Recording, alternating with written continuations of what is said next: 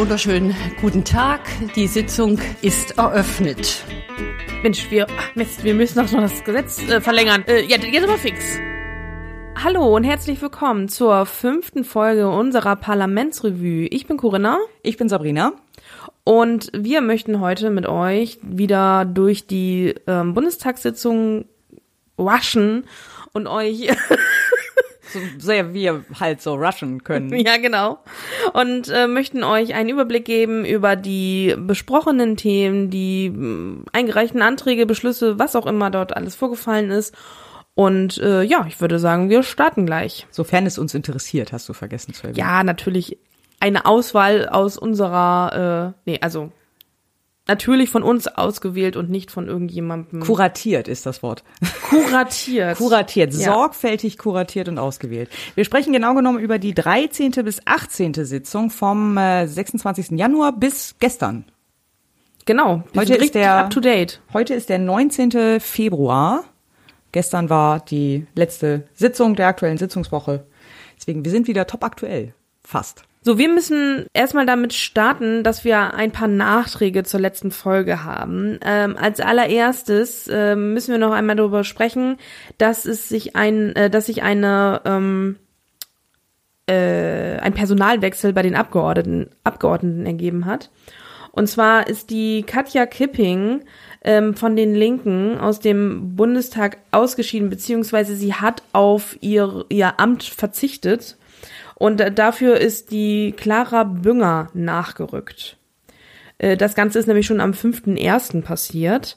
Und äh, das wollten wir nicht unkommentiert lassen und deswegen schieben wir das hier mal eben kurz nach. Weil ja gleichzeitig mit der Bundestagswahl war ja auch die ähm, Abgeordnetenhauswahl in Berlin. Und äh, Katja Kipping ist jetzt dort Senatorin für Integration, Arbeit und Soziales und hat deswegen halt auf ihr Bundestagsmandat verzichtet. Weil beides gleichzeitig ist wohl auch ein bisschen hart. Ich weiß auch gar nicht, ob es geht. Möglicherweise ist es tatsächlich auch ausgeschlossen, dass man ein Regierungsamt und gleichzeitig ein äh, Parlamentsmandat ausüben kann. Bei den Grünen in der Satzung zum Beispiel ist das nicht erlaubt. Hey, das ist wahrscheinlich auch wirklich ein bisschen zu viel. Äh, ja, davon mal, mal ganz, ganz ab. Ja, ganz ja, ja, abgesehen. Also von, von der Erlaubnis äh, hin oder her. So, und dann äh, haben wir noch einen äh, großen Part, den wir nachschieben müssen. Und zwar ist das das Thema äh, von unserer letzten Folge hatten wir ja, da haben wir ja über alle, alle Ressorts gesprochen und äh, uns die ähm, die Rede aus der vereinbarten Debatte. Äh, ja, genau. Und uns die, die, die Reden dazu angehört und äh, die ähm, Passagen aus dem Koalitionsvertrag dazu einmal angesehen und darüber gesprochen. Und wir haben natürlich ein wichtiges Ministerium vergessen und das ist Wirtschaft und Klima. Das ist irgendwie, das war wirklich keine Absicht. Das wollten wir nicht unterschlagen. Aber wir sind einfach in der Liste äh, äh einfach, keine Ahnung, wir haben halt zwischendurch immer mal wieder Pause gemacht und irgendwie am falschen Punkt sind wir wieder eingestiegen. Und es war so viel, dass wir irgendwann gar nicht gemerkt haben. Erst, glaube ich, beim Schneiden ist das dann aufgefallen, dass ja. das fehlt. Äh, und das wollten wir aber nicht vorenthalten. Und deswegen mhm. schieben wir das jetzt hiermit nochmal nach. Genau, wir spielen den Einspieler nochmal kurz ein, auch wenn ihr in letzte Folge schon gehört habt, aber äh, damit wir auch selber nochmal wissen, worum es ging. Das Wort hat jetzt der Bundesminister Dr. Robert Habeck. Es ist jetzt für mich eine besondere Ehre, meine erste Rede in diesem Hohen Haus auch noch gleich mit einer Regierungserklärung zu beginnen. Es gibt quasi keine rhetorische Warmlaufzeit. Und das ist eigentlich ein ganz gutes Bild für das, was für die Arbeit in meinem Haus ansteht. Auch da werden wir wenig Zeit, uns erstmal eingewöhnen zu haben, sondern wir müssen gleich sofort loslegen. Wir als Land, wir als Gesellschaft müssen sofort loslegen. Wir erleben eine globale Veränderung der Weltwirtschaft ablesbar an dem Hunger nach fossilen Energien, die die Preise für die Unternehmen, aber auch für die Verbraucherinnen und für die Verbraucher im Moment nach oben treiben. Die Maßnahmen, die wir ergreifen kurzfristig, sind dann zur Entlastung der Verbraucherinnen und der Verbraucher die Abschaffung der EEG-Umlage. Der Bundeskanzler Olaf Scholz hat es gestern in der Befragung noch einmal ausgeführt und auch eine faire Umlage der CO2-Kosten zwischen Mietern und Vermietern, die arbeiten daran, haben begonnen. Ja, man kann es auch als große Bedrohung, als Zumutung beschreiben und ich habe das in den letzten Tagen auch getan. Aber in Wahrheit ist es auch eine Herausforderung, die uns wachsen lassen kann und zwar buchstäblich wachsen lassen kann, den Wohlstand und den Reichtum dieses Landes, auch den ökonomischen Reichtum noch einmal zu hebeln und uns trotzdem unabhängig zu machen von Rohstoff oder unabhängiger zu machen von Rohstoffimporten durch geschlossene Kreisläufe, eine neue Form des Wirtschaftens und die CO2-Emissionen zu senken. Und wenn man sich anschaut, wie im Moment die Planungs- und Genehmigungsverfahren sind, merkt man, dass die Rechnung einfach so nicht aufgeht. Wir haben bis 2030 uns gegeben, die CO2-Emissionen um 65 Prozent zu senken. Heißt also minus 65 Prozent CO2-Emissionen in acht Jahren. Die durchschnittliche Genehmigungszeit für eine Windkraftanlage in Deutschland beträgt sechs bis acht Jahre. Da muss man jetzt nicht besonders helle sein oder in Mathematik in der Schule aufgepasst haben, um zu merken, dass das nicht funktionieren kann. Wir müssen besser werden. Ja, also ich würde mal sagen, vor. genau, ich würde mal sagen, dass dieser Mensch äh, den den größten Aufgabenplan sich vorgenommen hat, selber vorgenommen hat. Also auch ja. wenn man das im Koalitionsvertrag so liest, äh, wie viele Passagen es da alleine um das Thema Wirtschaft gibt, äh, geht. Ähm, Automobilindustrie, Bürokratieabbau, äh, fairer Wettbewerb. Es sind so viele Themen, die da äh, drinstehen, die angepackt werden müssen. Ähm, ja, also ich, ich weiß gar nicht, wie, wie man das alles schaffen will, auch mit den vorhandenen finanziellen Mitteln, keine Ahnung. Ja, und dann ist ja natürlich noch die Frage, also ja, es stehen sehr viele Sachen auch im Koalitionsvertrag und es ist sehr viel geplant und es gab ja zum Beispiel auch jetzt auch diese äh, fast schon legendäre Pressekonferenz, die er gegeben hat, ähm, wo er das sozusagen die ersten Schritte äh, seines Programms dann erläutert hat, schon mal ein Osterpaket und ein Sommerpaket für dieses Jahr noch angekündigt hat äh, wo sehr viele Bilder auch durch die Medien gegangen sind, wo er immer diese Infografiken hochgehalten hat und ja, so weiter. Sehr viele ähm, Memes draus. Sehr viele Memes draus geworden. Aber der, also du musst mir mal die, die Kommentarspalte bei Jung und Naiv, da ist äh, das Video verlinkt. Die Kommentarspalte ist, muss, ist sehr lesenswert. Die kann man sich echt mal durchlesen.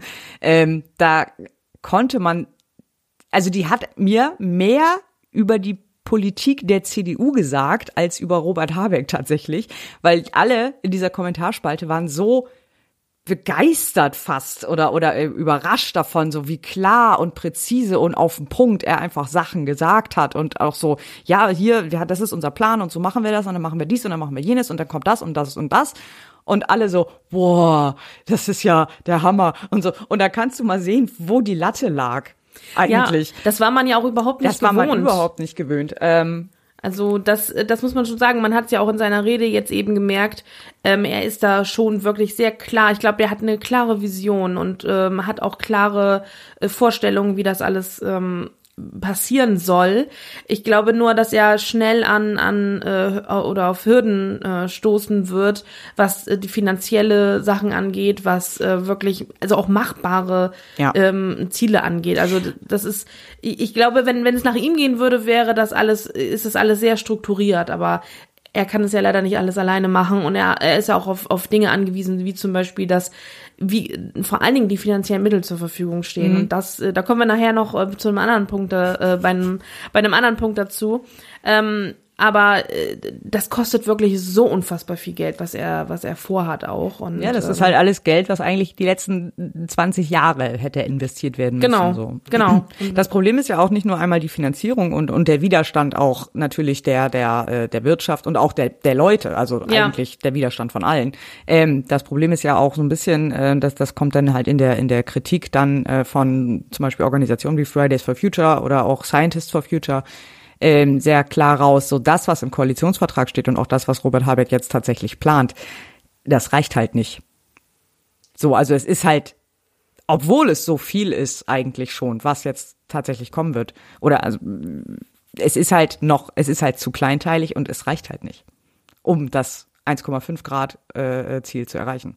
Ja, ja, und das ist ein Riesendilemma. Das ist halt ein Problem. Weil es ist, es ist nicht schaffbar. Es ist nicht schaffbar. Also Wahrscheinlich ist, haben wir den Moment einfach verpennt. Ja, und es ist einfach auch sehr ambitioniert, was er jetzt schon auf den Plan stellt.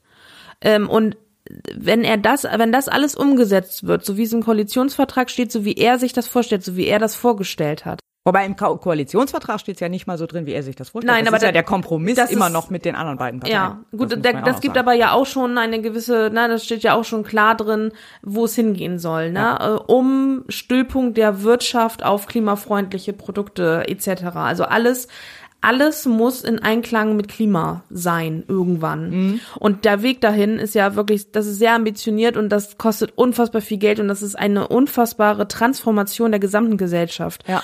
Und wenn das tatsächlich alles so klappt, dann haben wir, dann, dann haben wir wirklich super viel erreicht. Und selbst dann reicht es immer noch nicht. Mhm. Das heißt, eigentlich haben wir, wenn, wenn ich das mal pessimistisch, pessimistisch sagen kann, eigentlich gar keine Chance mehr.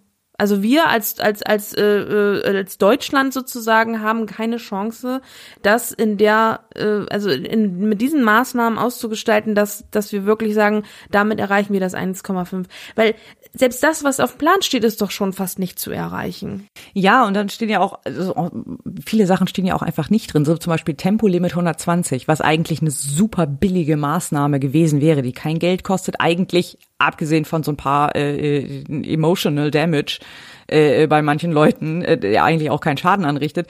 Aber das steht halt nicht drin. Also da steht sogar explizit drin so, nee, gibt's nicht. Ja, So, also es ist halt auch nochmal explizit ausgeschlossen. weil sie eigentlich. wieder Kompromisse machen mussten, die sie ähm, wenn, unter anderen Umständen vielleicht nicht gemacht hätten. Aber ja, ich meine, ja. gut, ich kann verstehen, dass man jetzt den Leuten auch nicht zumuten möchte, weil äh, dann wirklich innerhalb von vier Jahren wirklich so ein Land komplett auf links zu drehen. So, das ist einfach.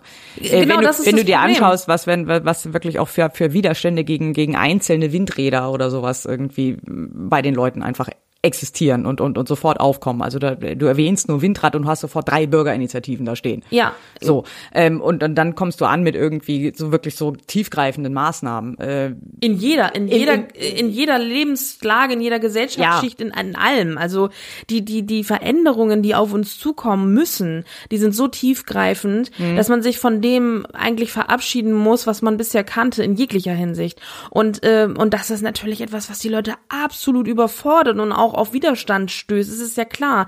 Viele Menschen, da haben wir letztes Mal auch schon drüber gesprochen, haben auch einfach ein Problem mit Veränderungen. Die, die, Ja. die haben, die können nicht äh, sich auf diese, auf diese neuen Gegebenheiten einstellen. Vor allen Dingen nicht in dieser Kürze der Zeit. Und das ist ein Riesenproblem. Und du kriegst es nicht hin, diese, das alles, was sich die Jahr, Jahrzehnte aufgestaut hat, innerhalb von so kurzer Zeit, das hätte, das hätte viel, viel eher beginnen müssen, dieser ganze Prozess, damit sich die, damit die Gesellschaft sich langsam dahin bewegt, transformiert, wie man immer so schön sagt. Und nicht alles innerhalb von einem Jahr oder von zwei, drei, vier Jahren muss jetzt alles auf Mal kommen. Und das ist natürlich eine Riesenüberforderung der ges gesamten Gesellschaft. Das muss man einfach wirklich sagen. Aber vorausschauendes Handeln ist halt hier gerade, äh, ist halt nicht besonders Nee. die Stärke äh, in diesem Land. Da kommen wir auch noch ein paar Mal drauf, Ja. auf dieses Thema. Ja, also aber ich, ich muss sagen, ich finde ähm, Herrn Habeck, ähm, äh, er macht für mich einen kompetenten, guten, klaren, strukturierten Eindruck und das finde ich schon sehr gut. Das ist in einem Wirtschafts- oder in dem Ministerium, in einem so wichtigen Ministerium, ist das, glaube ich, eine sehr gute Eigenschaft und es ist eine ganz, eine ganz andere Art als unser bisheriger Wirtschaftsminister ähm, von der CDU und Wer war denn das letztes Altmaier. Mal? Ach ja, richtig. Ja. Entschuldigung, kurz vergessen. Ja, also da, kann- ja, da hat man nicht so sonderlich viel mitbekommen, ne? Also jetzt, Ich- ich könnte jetzt auch Herr Habeck ist viel präsenter, viel viel präsenter, ne? Also ich denke, er hat auch ja, weil weil er eben auch um die Ernsthaftigkeit der ganzen Schritte, die da zu tun sind, weiß. Ich, ich bringt er sich, glaube ich, auch immer, also ähm, er nimmt auch kein Blatt vom Mund, weil es hilft jetzt auch langsam nichts mehr darüber. Das kann man nicht mehr schönreden. Das kann man nicht mehr. schön- Und das tut er nicht und das finde ich sehr gut, muss ich sagen. Ja, wir schauen mal, wie weit er damit kommt. Ja. Ich drücke ihm auf jeden Fall die Daumen. Ich auch. Ja, noch eine Sache aus der letzten Folge, auf die wir noch mal schnell zurückkommen sollten, ist die Corona-Schutzmaßnahmen Ausnahmenverordnung. Erstmal habe ich den Namen letztes Mal falsch gesagt, weil die bei mir in den Notizen immer nur als Corona-Dings-Verordnung drin steht. ähm, sie heißt aber Corona-Schutzmaßnahmen Ausnahmenverordnung. Was hattest du letztes Mal gesagt? Ich habe keine Ahnung, irgendwas anderes. Okay. Corona-Ausnahmen, ich habe das irgendwie. Also die Bestandteile des Namens waren schon irgendwie drin, aber in der falschen Reihenfolge. Okay. Die hatten wir uns beim letzten Mal angeguckt in der Rubrik Was war sonst noch? Also die Themen, die wir uns dann nicht genauer angucken, ähm, hätten wir in dem Fall lieber tun sollen. Ähm, wir, ich hatte ja, glaube ich, gesagt, noch in der Folge so, äh, dass da, dass jetzt da statt die konkrete Maßnahme in die Verordnung reinzuschreiben, das jetzt nur noch auf die Webseiten vom RKI und vom äh, äh, Paul-Ehrlich-Institut verlinkt werden. Und da hatte ich noch, hatten wir, glaube ich, in der Folge noch gesagt, so, ach Mensch, das ist ja praktisch, da muss man nicht jedes Mal die Verordnung wieder ändern. Und ja, ne, sehr fortschrittlich eigentlich. Ähm, und dann habe ich so beim Schneiden dann nochmal so mit zwei Gehirnzellen auf diesem Gedanken rumgekaut und irgendwann dachte ich so, nee, warte, das ist doch voll die Scheißidee. Weil jetzt kann ja das Pi und das RKI können jetzt einfach irgendwas in diese, auf diese Webseite raufschreiben und das gilt dann. So ohne parlamentarische Kontrolle. Was ja, ich nicht, stimmt. Was ich nicht wusste während des Schneidens war, dass genau das auch schon passiert war. ähm, dann äh, hatte nämlich zum 15.01. hatte das RKI und das PI hatten dann beide dann nämlich diese besagte Webseite ge geändert, so dass ähm, dann der genesenen Status plötzlich nur noch drei Monate galt und dass äh, der Impfstoff von Johnson Johnson auch eine zweite Dosis erfordert, um als voll geimpft zu gelten. Äh, sprich, viele, viele, viele Menschen haben von einem Tag auf den anderen ihren Booster-Status oder ihren genesenen Status äh, verloren unter anderem auch zwei gute Freunde von mir. Ähm, die waren nur so mäßig begeistert. Ja, das ging ja äh, durch die Medien auch stark und da waren natürlich viele nicht so sehr begeistert von. Das kann ich auch sehr, kann ich auch verstehen. Also kam nicht richtig gut kam an, nicht war gut nicht gut kommuniziert. Ähm, vor allem auch in dieser Geschwindigkeit. Am 13.01. haben sie es beschlossen, am, am 14.01. angeblich hat das RKI dann äh, diese, diesen, diese Änderung vorgelegt im, im Gesundheitsministerium ist auch anscheinend nicht gestoppt worden. Also da hat dann wohl keiner gesagt, so, ah, blöd, haben wir gestern erst geändert. Wäre vielleicht gut, wenn ihr noch mal eine Woche wartet oder zwei, damit wir das vernünftig kommunizieren können. Ist wohl irgendwie keiner drauf gekommen anscheinend. Und zack, am 15.01. galt es dann halt. Das möchte jetzt der Herr Lauterbach ja wieder zu sich zurückholen, dass er die Befugnis über den genesenen Status hat habe ich jetzt ähm, vor ein paar Tagen ein Interview von ihm gesehen. Das soll jetzt wieder zu ihm ins Gesundheitsministerium kommen. Das soll jetzt nicht durch diese Verlinkung aufs RKI mehr äh, ah, ja. gelten. Das ähm, ist wohl, da hat er wohl gemerkt, das ist ein bisschen schief gelaufen. Der werde ich aber auf jeden Fall nochmal nachhaken, ob mhm. das tatsächlich passiert oder ja. ob er das jetzt nur so im äh, äh gesagt hat, um die Leute wieder zu beruhigen. Ja, vielleicht. Also das war äh, nicht so schön, ja. Ja.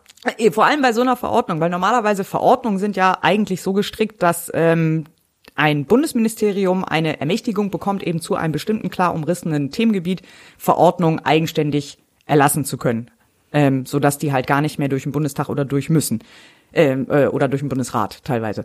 Ähm, das war jetzt aber eine Verordnung, die explizit nochmal der parlamentarischen äh, Zustimmung bedarf. Und gerade bei der ist es jetzt natürlich nicht so ein schöner Eingriff gewesen zu sagen, ja, nee, wir geben das jetzt mal ans PI ab, so dass dann nicht mal oder ans RKI, so dass dann nicht mal mehr das Ministerium vorher drauf guckt, sondern dass die Behörde einfach selber entscheidet. Mm, ja, hm.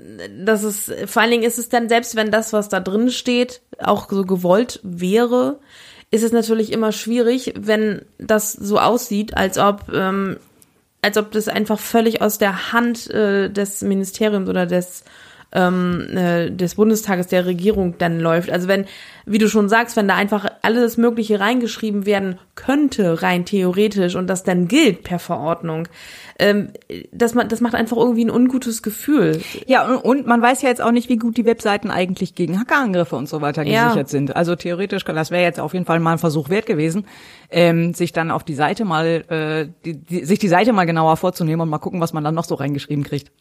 Ja, also sollte zumindest selbst selbst wenn man sagt, okay, das wir vertrauen auf eure Expertise, was ja auch so ist, ähm, ihr habt die die verlässlichen Daten, auf die wir uns beziehen, ähm, dann sollte das immer noch mal einen Prüfungsschritt äh, haben und ein ähm, ja ein einen weiteren Schritt und nicht einfach per Link äh, dann sofort gelten. Also ähm, das denke ich auch ist nicht ist nicht ganz so glücklich gelaufen. Nee, genau. Wir hören noch mal kurz rein, was ähm, die Abgeordneten der Regierungsparteien in der Bundestagsdebatte dazu zu dem Thema zu sagen hatten.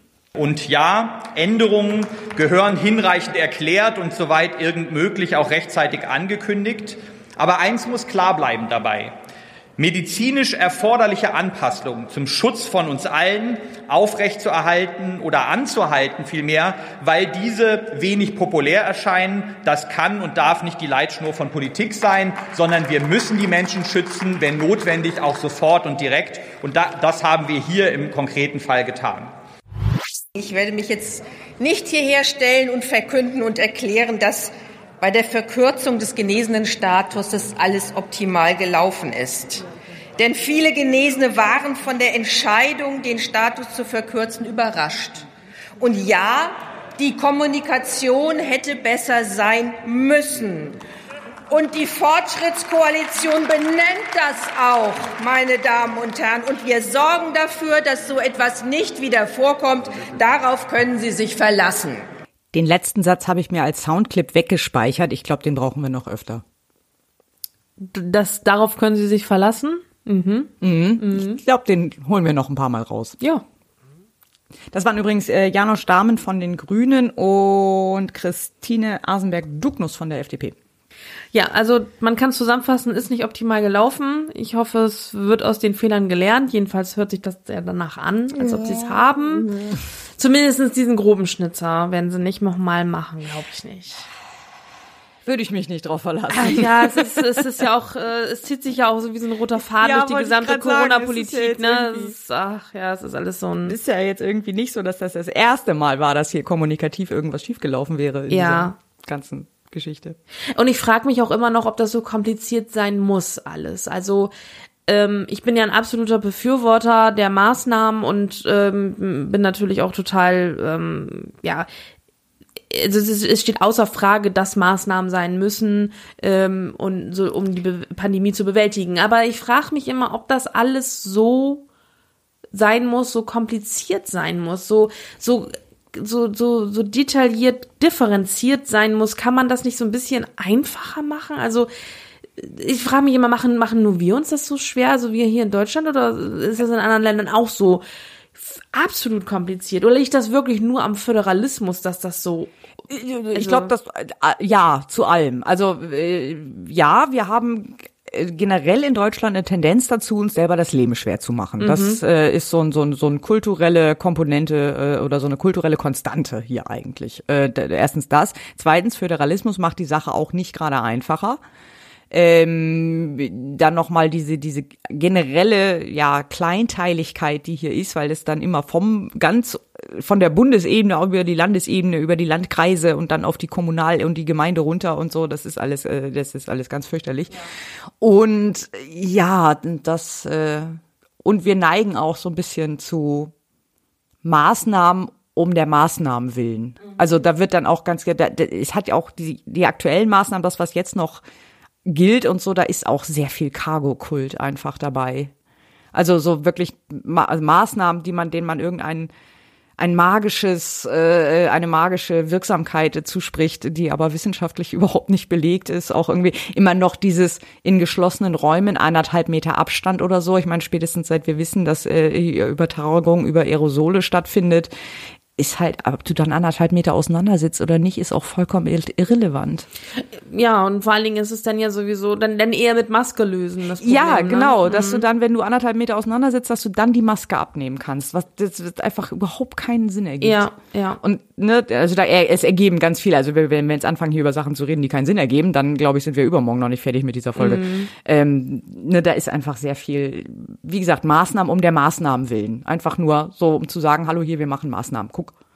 Ja, und das ist ja auch die Kritik daran, dass äh, das so ein bisschen sich verselbstständigt oder dass Ja. auch den Eindruck macht, sich, dass, dass sich das Ganze verselbstständigt und dass nicht der Punkt kommt, wo man sagt, okay, wir haben jetzt das ähm, das Gröbste bewältigt und jetzt muss langsam auch wieder die ganzen Maßnahmen müssen auch aufgehoben werden, weil wir können uns hier nicht äh, über Jahrzehnte oder über, Jahre hier weiter mit, mit, ja, wie du schon sagst, der Maßnahmen willen damit weiter beschäftigen. Irgendwann muss der Punkt kommen, wo man sagt, jetzt ist das nicht mehr Teil der ähm, Politik, äh, ja, jeden Einzelnen vor einer Erkrankung zu schützen durch diese ganzen tausend Maßnahmen. Also da muss irgendwann dieser Punkt kommen. Und ähm, ja, ist ja auch jetzt mittlerweile schon durch die Medien gegangen, dass das jetzt ja auch nach so einem Stufenplan dann sukzessive aufgehoben werden soll. Ja, Ähm, ich glaube, das ist auch, wir können hier, du, machst hier gerade den fließenden Übergang zu unserem nächsten Thema, merke ich gerade. Genau. Ne? Oder wollen wir, wollen wir einfach mal den, den, den einfach einleiten lassen und dann direkt Ja, in die Impfpflicht einsteigen? genau, das machen wir. Machen wir. Und ich rufe den Tagesordnungspunkt 3 auf.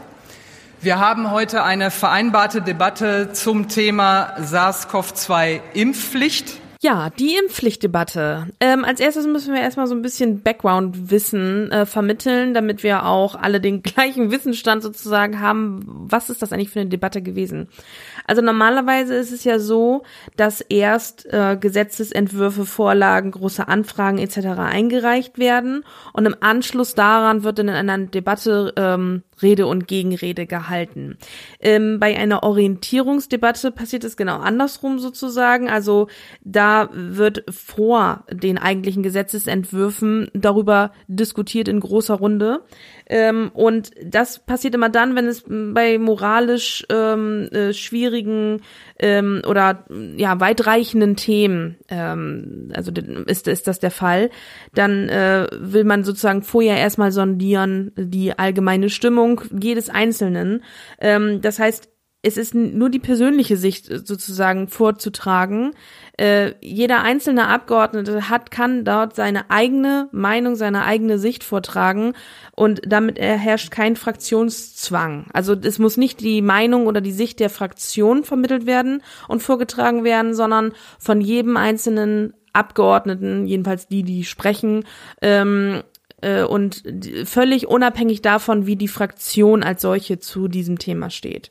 Genau, Fraktionszwang muss man nochmal dazu sagen. Fraktionszwang ist jetzt kein Gesetz oder so. Also das ist nicht gesetzlich festgelegt, dass Fraktionen immer gemeinsam abstimmen müssen. Das vereinbaren die Fraktionen in ihrer Satzung üblicherweise oder vereinbaren es halt intern, also meistens oder oft steht es auch gar nicht irgendwo geschrieben, sondern es ist einfach eine interne Vereinbarung, an die sich alle halten. Und das ist eigentlich so der normale Modus. Eine Fraktion stimmt halt immer geschlossen ab, die einigen sich vorher intern auf eine bestimmte Position und die ziehen dann halt alle durch.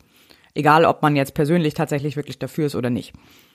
Ähm, das äh, ist, da kann man auch viel drüber diskutieren, ob das eigentlich demokratisch ist oder nicht. Aber äh, ich, ich würde fast sagen, also meine, meine Position ist, in einer idealen Welt gäbe es das nicht.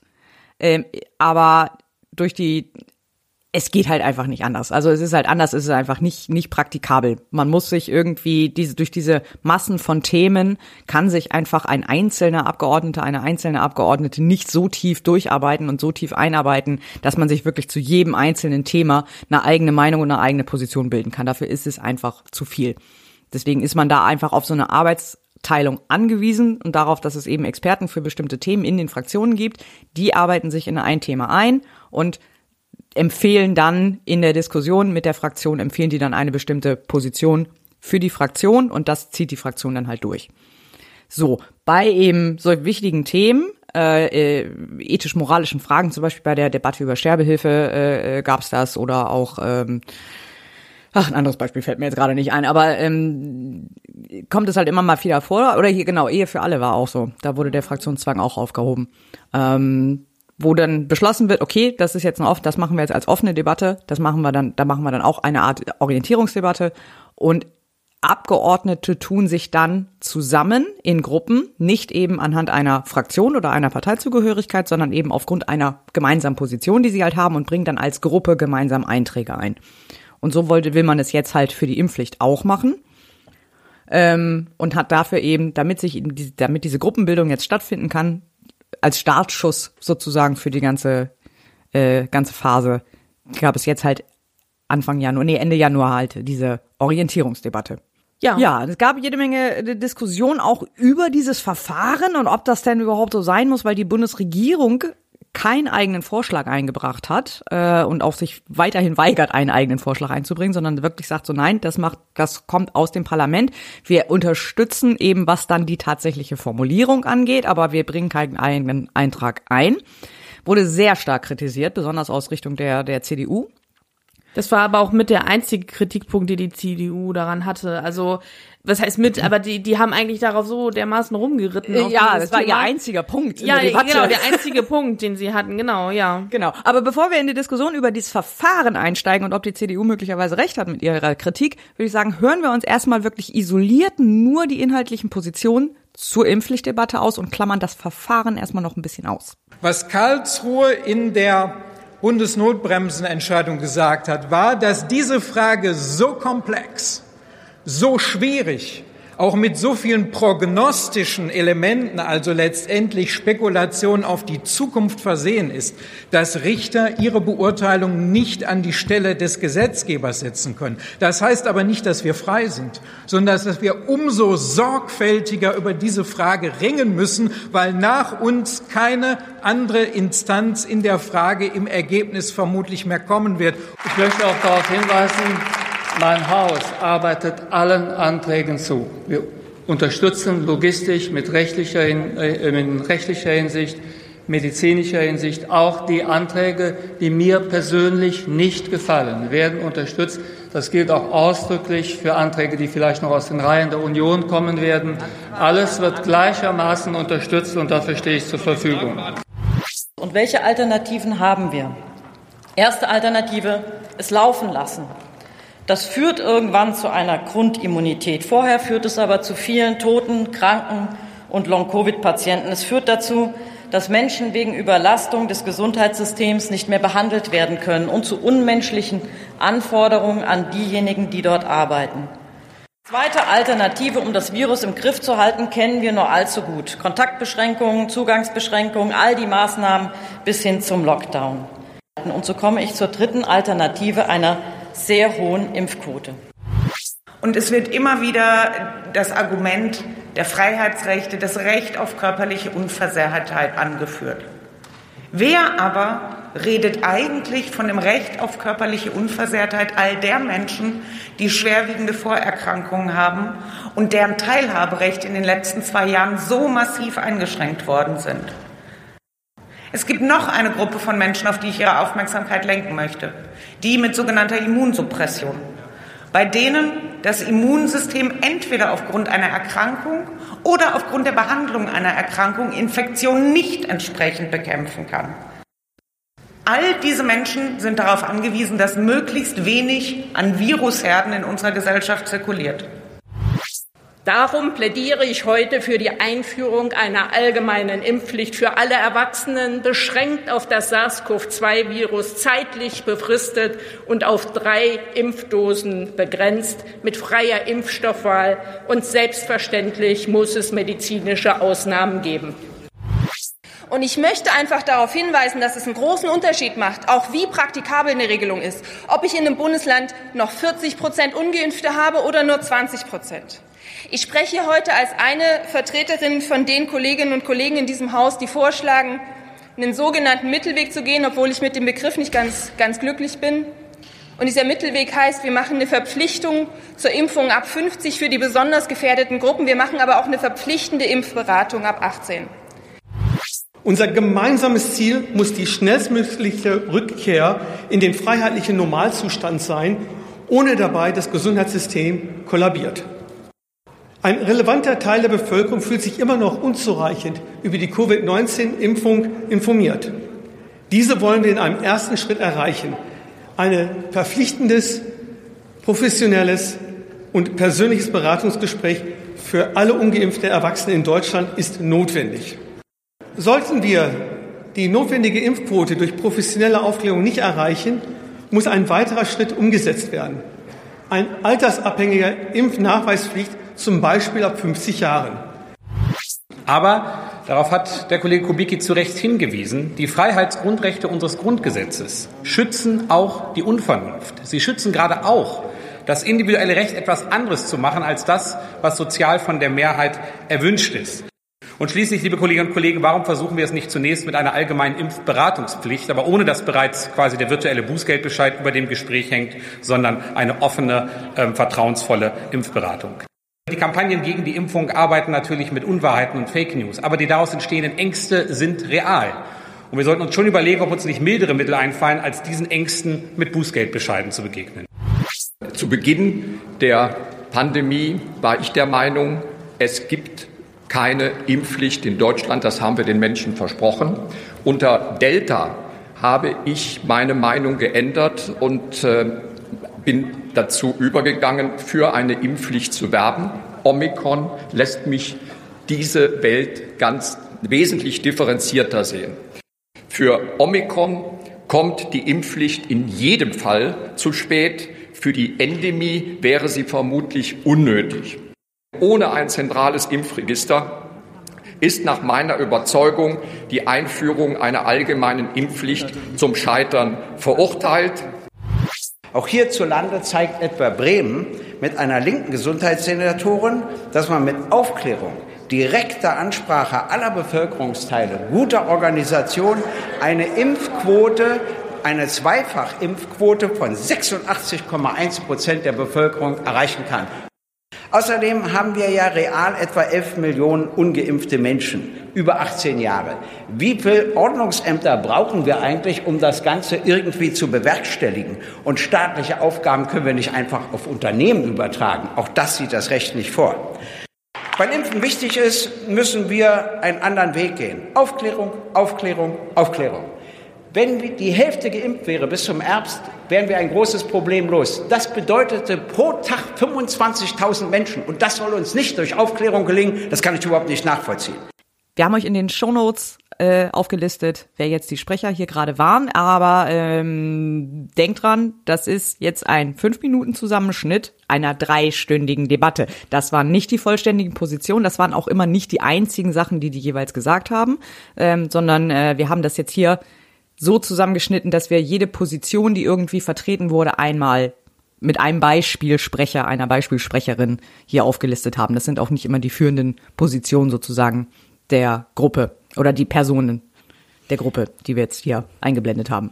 Genau, das dient nur einem ganz kurzen Überblick. Und man kann aber zusammenfassen, es gibt ähm, und insgesamt fünf Positionen sozusagen dazu. Ja, also oder so grob, vier mit Schattierungen genau. sozusagen. Also wir haben einmal die allgemeine Impfpflicht ab 18, das wird vorgeschlagen. Impfpflicht erst ab 50 ähm, und dann nur verpflichten, verpflichtendes Beratungsgespräch. Äh, ne, halt die Impfpflicht ab 50, in Verbindung mit in Ver einem Verpflichtung, äh, verpflichteten das, äh, genau, das habe ich nämlich noch nicht ganz so verstanden, ob das, wie das gemeint ist mit dem Verpflichten, weil das Beratungsgespräch ist doch obligatorisch vom Impfen.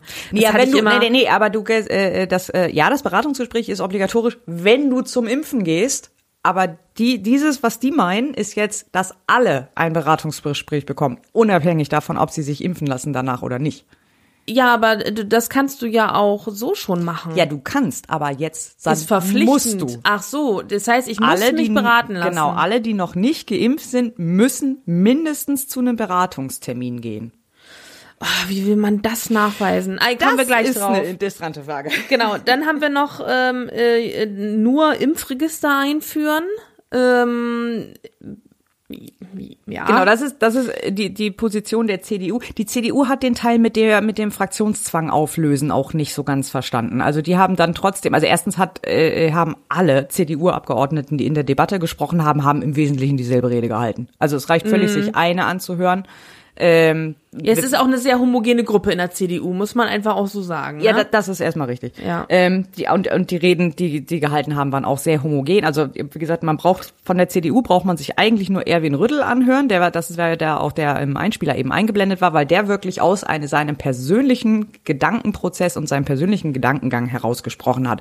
Alle anderen haben es nachgeredet, haben einfach nur dasselbe gesagt wie er. Ja, und dann war natürlich noch Gregor Gysi da. Äh, der hat äh, keine Impfpflicht, also der möchte gar nichts von diesem Ganzen ja. und ähm, hat auch keine Alternative da vorgeschlagen. Ja, wobei, ja, wobei ich, ich möchte mal, ich mach mal so ein bisschen den Advocatus Diaboli, damit das hier nicht so langweilig wird. Und ich gehe einfach mal ein Stück des Weges mit äh, Gregor Gysi. Gregor Gysi hat ja in dem Einspieler darauf hingewiesen, dass äh, in Bremen diese benötigte Impfquote auch ohne irgendeine Impfpflicht und äh, ohne irgendwelche Verpflichtungen erreicht ist. Also es ging. Es, es war machbar. So, in und Bremen. seine in Bremen, ja, ja, aber ich meine, gut, ich meine, wir, wir, wir kennen Bremen gut genug. Wir wissen, dass die jetzt die Leute in Bremen jetzt nicht unbedingt schlauer sind als im Rest des Landes. Nee, aber es ist eine relativ kleine Stadt im Vergleich zu der Gesamtbevölkerung Deutschlands. Das ist erstmal richtig, aber man muss auch einfach mal sagen, dass Bremen sich aber auch deutlich mehr Mühe gegeben hat. Ich meine, wir hatten hier den direkten, wir hatten hier den direkten Vergleich. Wir leben beide in Niedersachsen, wir arbeiten in Bremen. Äh, so, so, so durch, sowohl durch unsere biografische als auch geografische Nähe zu, zu der Stadt äh, haben wir das eigentlich ja sehr gut mitbekommen. Und zwischen der Impfkampagne in Bremen und der Impfkampagne in Niedersachsen lagen einfach Welten. So, ne, in Bremen mit den, mit den, also ich habe ständig in Bremen diese Impfbusse irgendwo stehen sehen. Gut, äh, klar, du hast recht, in einer kleineren Stadt ist das, äh, ist das natürlich einfacher zu managen, so rein logistisch, das ist klar. Aber äh, dann gab's halt in den, in den Stadtteilen diese Gesundheitslotsen. Das sind gerade mal auch nur 20 Leute, aber die wurden halt speziell dafür ausgebildet, in die Quartierszentren zu gehen, in die Nachbarschaftshäuser, in die Bildungszentren, in die Volkshochschulen, in die Kitas. Die sind halt durch ihren Stadtteil, wo sie aufgewachsen und sowieso gearbeitet haben im Rahmen ihrer sozialen Arbeit, sind die halt durch die Gegend gezogen und haben Leuten Impfung angequatscht. Eine Woche bevor der Impfbus zum Beispiel auf dem Lindenhof in Gröpeling stand, eine Woche vorher sind die Gesundheitslotsen da durch die, durch die Zentren gegangen, durch die Bildungseinrichtungen gegangen und haben die Leute aufgeklärt. Und zack, hattest du Schlange am Impfbus. Mhm. Komischerweise. Also ich bin auch grundsätzlich der Meinung, dass diese Devi äh, Diversifikation, ich nehme ein anderes Wort, ich bin grundsätzlich der Meinung, dass äh, die verschiedenen Herangehensweisen, Leute aufzuklären, für die Impfung zu überzeugen oder zu der Impfung zu überzeugen, dass das notwendig ist, unabhängig davon, was eine Impfpflicht bringt oder nicht. Ich würde sogar fast sagen, beziehungsweise an dem Punkt gehe ich tatsächlich mit Gregor Gysi und auch Wolfgang Kubicki, wobei ich, ich hätte ja nie gedacht, dass Wolfgang Kubicki und Gregor Gysi mal zusammen Antrag einbringen. Also, Aber das, also da, ich habe das nehmen wir gleich. Ähm, ich, ich, ich sehe da an der Stelle, gebe ich ihm absolut recht. Weil wenn du jetzt mal vergleichst, das ist das, was in Bremen passiert ist. Niedersachsen hat einfach in jeden äh, Landkreis ein Impfzentrum gestellt und damit war der Fall für die im Wesentlichen Mhm. erledigt. Ja. So, dann gab es vielleicht noch ein paar mobile Impfzentren, äh, mobile Impfteams, die die Pfle Alten- und Pflegeheime abgeklappert haben. Aber glaubt man nicht, dass da irgendwas anderes passierte. Die haben ihre gesamte Impfkampagne nur ausgerichtet auf Leute, die sich impfen lassen wollen. Mhm. Da war überhaupt keine Aufklärungskomponente so. Bis heute teilweise. Ne, die haben einfach nur so, ah, da könnt ihr euch impfen lassen. Keine Argumente dafür. Nichts. Nicht auf Instagram. Mhm. Also von nichts. Kampagne kann man von da nicht Kampagne, reden. Das kann man nicht Kampagne nennen. Nee, das war keine Kampagne. Es gab keine Kampagne. Also ich habe, ich, ich habe in, äh, für die Boosterimpfung, ähm, ich habe keinen Impftermin bekommen in dem ersten Monat. Ich also weiß noch, das hat ewig gedauert, bis ich ein, genau, im Ende November war klar, okay, man äh, jetzt kann man sich boostern und äh, es war auch klar, dass man nicht mehr sechs Monate warten muss. Ich war eine der ersten, die gesagt hat, jetzt will ich's machen und äh, ich habe erst einen Impftermin für Anfang Januar bekommen. Nach, seit Ende November bis Anfang Januar Ja. musste ich warten, um einen Impftermin zu bekommen. Äh, es, es gab keine Kampagne. Das gab es nicht. In Ja, Niedersachsen gab es das nicht. Nee, ich bin dann, ich hab's dann in Niedersachsen geschafft, ja. Ach so, dann doch, okay. Aber nur durch so ein, äh, auch so durch so ein äh, temporäres äh, Impf, äh, ähm, äh, Station, so, so eine Impf, Impf, Impfstation da bei mir im, im Ort. Mhm. Also nix ist auch nicht dauerhaft da. Es war nur dann für ein paar Tage mal da und ich Ja. habe dann in dem Moment einen Termin ergattert. Also es, es, es gab aber keine, es gab Aber man keine, musste sich halt wirklich kümmern. aber eigentlich. absolut. Also ich meine, ich, ich habe alle jeden Tag geguckt, ob Termine frei sind, einen Ja, Monat eben. lang. Ja. Das ist ja dann auch Arbeit, die, die dann auch, wenn du eh nicht so richtig Bock auf eine Impfung hast oder so, dann ist das natürlich das erste Argument, Ja. was du nimmst. Genau, genau. So, ich, also, genau, das war der Punkt. Ich, das war meine Booster und ich wollte es. Ich wollte es. es Ja, ja. Mich musste keiner mehr aufklär, aufklären. Ne? So, und das also, ist so ungefähr das Gegenteil von niederschwelligem Angebot. Ja, So, genau. also ne, das muss man auch, also das war einfach nicht niederschwellig, das war das Gegenteil von niederschwellig, was hier Mhm. in Niedersachsen ist. Du musstest wirklich Aufwand betreiben. Ich habe alle meine Impfungen in Bremen bekommen, bei meinem Betriebsarzt, weil das einfach viel einfacher war. Natürlich, Ja. okay, Betriebsarzt ist nochmal, natürlich ist das einfacher, also es wäre sogar einfacher gewesen, als äh, in Bremen zu einem Hausarzt zu gehen. Aber ich habe halt auch hier in Niedersachsen versucht, mich zu informieren und so, ja, okay, denn ich hätte dann irgendwie ganz nach Pferden fahren müssen oder sowas. Äh, und also das, das Hausarzt konntest du sowieso komplett vergessen. Also die haben ja schon Bandansagen geschaltet, dass man wegen Impfungen nicht anrufen braucht. Ja. Ähm, also das in Niedersachsen sich impfen zu lassen, aber das musstest du schon wollen. Mhm, das stimmt. So, und Leute, die nicht wollen, die, ne, für die gab es kein Angebot. Wie gesagt, es gab keine, keine Aufklärungskampagnen. Es gibt kein, keine großflächige, keine Ahnung, Instagram-Stories oder so, die, die, die dich aufklären. Es gibt keine Info-Hotline. Also gut, ich glaube, es gibt eine, aber die ist ständig besetzt oder sowas. Äh, der, oder ist dann nur erreichbar von neun bis zwölf oder sowas in der Richtung, äh, wie- wie ich die kenne. Und ähm, so, ne, also es wurde einfach nicht alles versucht. Und da muss man dann wirklich sagen, wenn man an das Thema rangeht und sagt, eine Impfpflicht ist ein schwerer Eingriff oder ist ein Eingriff äh, in die Persönlichkeitsrechte, Und der darf, der muss verhältnismäßig sein und der darf nur ergriffen werden, wenn alle anderen Maßnahmen ausgeschöpft sind. Dann muss man einfach klar feststellen, dass nicht alle anderen Maßnahmen ausgeschöpft wurden. Ja, da hast du absolut recht. Und was ich, was ich daran auch kritisiere, ist, dass ähm, eine, eine unfassbar hohe Menge an Geld ausgegeben wurde für eine Impfkampagne, die rausgekommen ist mit einem Schild, wo drauf steht, Impfen hilft.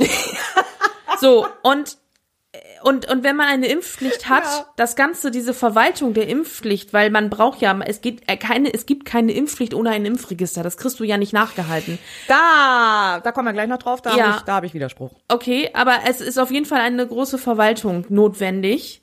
Es ist in Kontrollen notwendig, es ist, äh, es ist, es ist super viel notwendig, um äh, das auch nachzuhalten, diese Impfpflicht, um das so und da geht so viel Geld drauf. Ja. Ich habe schon, also mein mein Vorschlag war schon vor Monaten, gebt einfach jedem 500 Euro für eine Impfung. Ich glaube, 50 würden sogar schon Nee, reichen. nee, ein bisschen höher, ein bisschen höher. Ja, ja, ja jetzt, im Juni hätten 50 gereicht. Gib den Leuten, jeder einfach, ja, mein, lass uns auf den Kompromiss, wir sagen mal 250 Euro. Ja, okay. Jeder kriegt 250 Euro. Kostet weniger als der ganze Kladderadatsch. Und was meinst du, wie viele Leute sich auf einmal impfen? Ich hätte wenn gesagt, es da Geld zugibt. Äh, äh, also, und, ich würde und sagen, das ist einfach. Das ich kriegst würde du, das sagen, ist einfach. jeder Landkreis 20 Gesundheitslotsen, so wie Bremen das gemacht hat.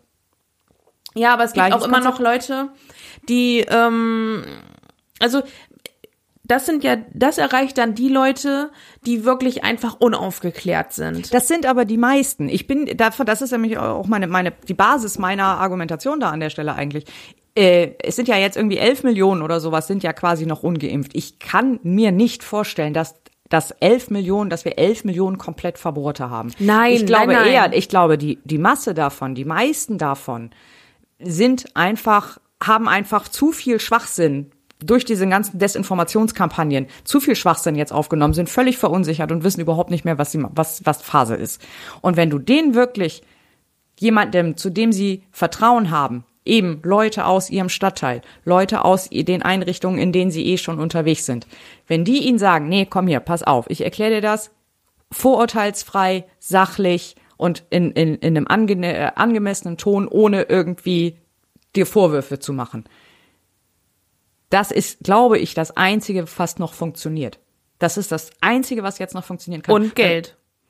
Ja, und okay, und dann kriegst du noch, dann kriegst Dann- du vielleicht noch ja. einen Bonus, dann Was kriegst meinst du du, vielleicht wie noch viele Leute du damit kriegst, wenn du sowas. den Leuten Geld Ja, aber gibst? nicht nur, aber nicht nur. Ah, doch, äh, also, Nee.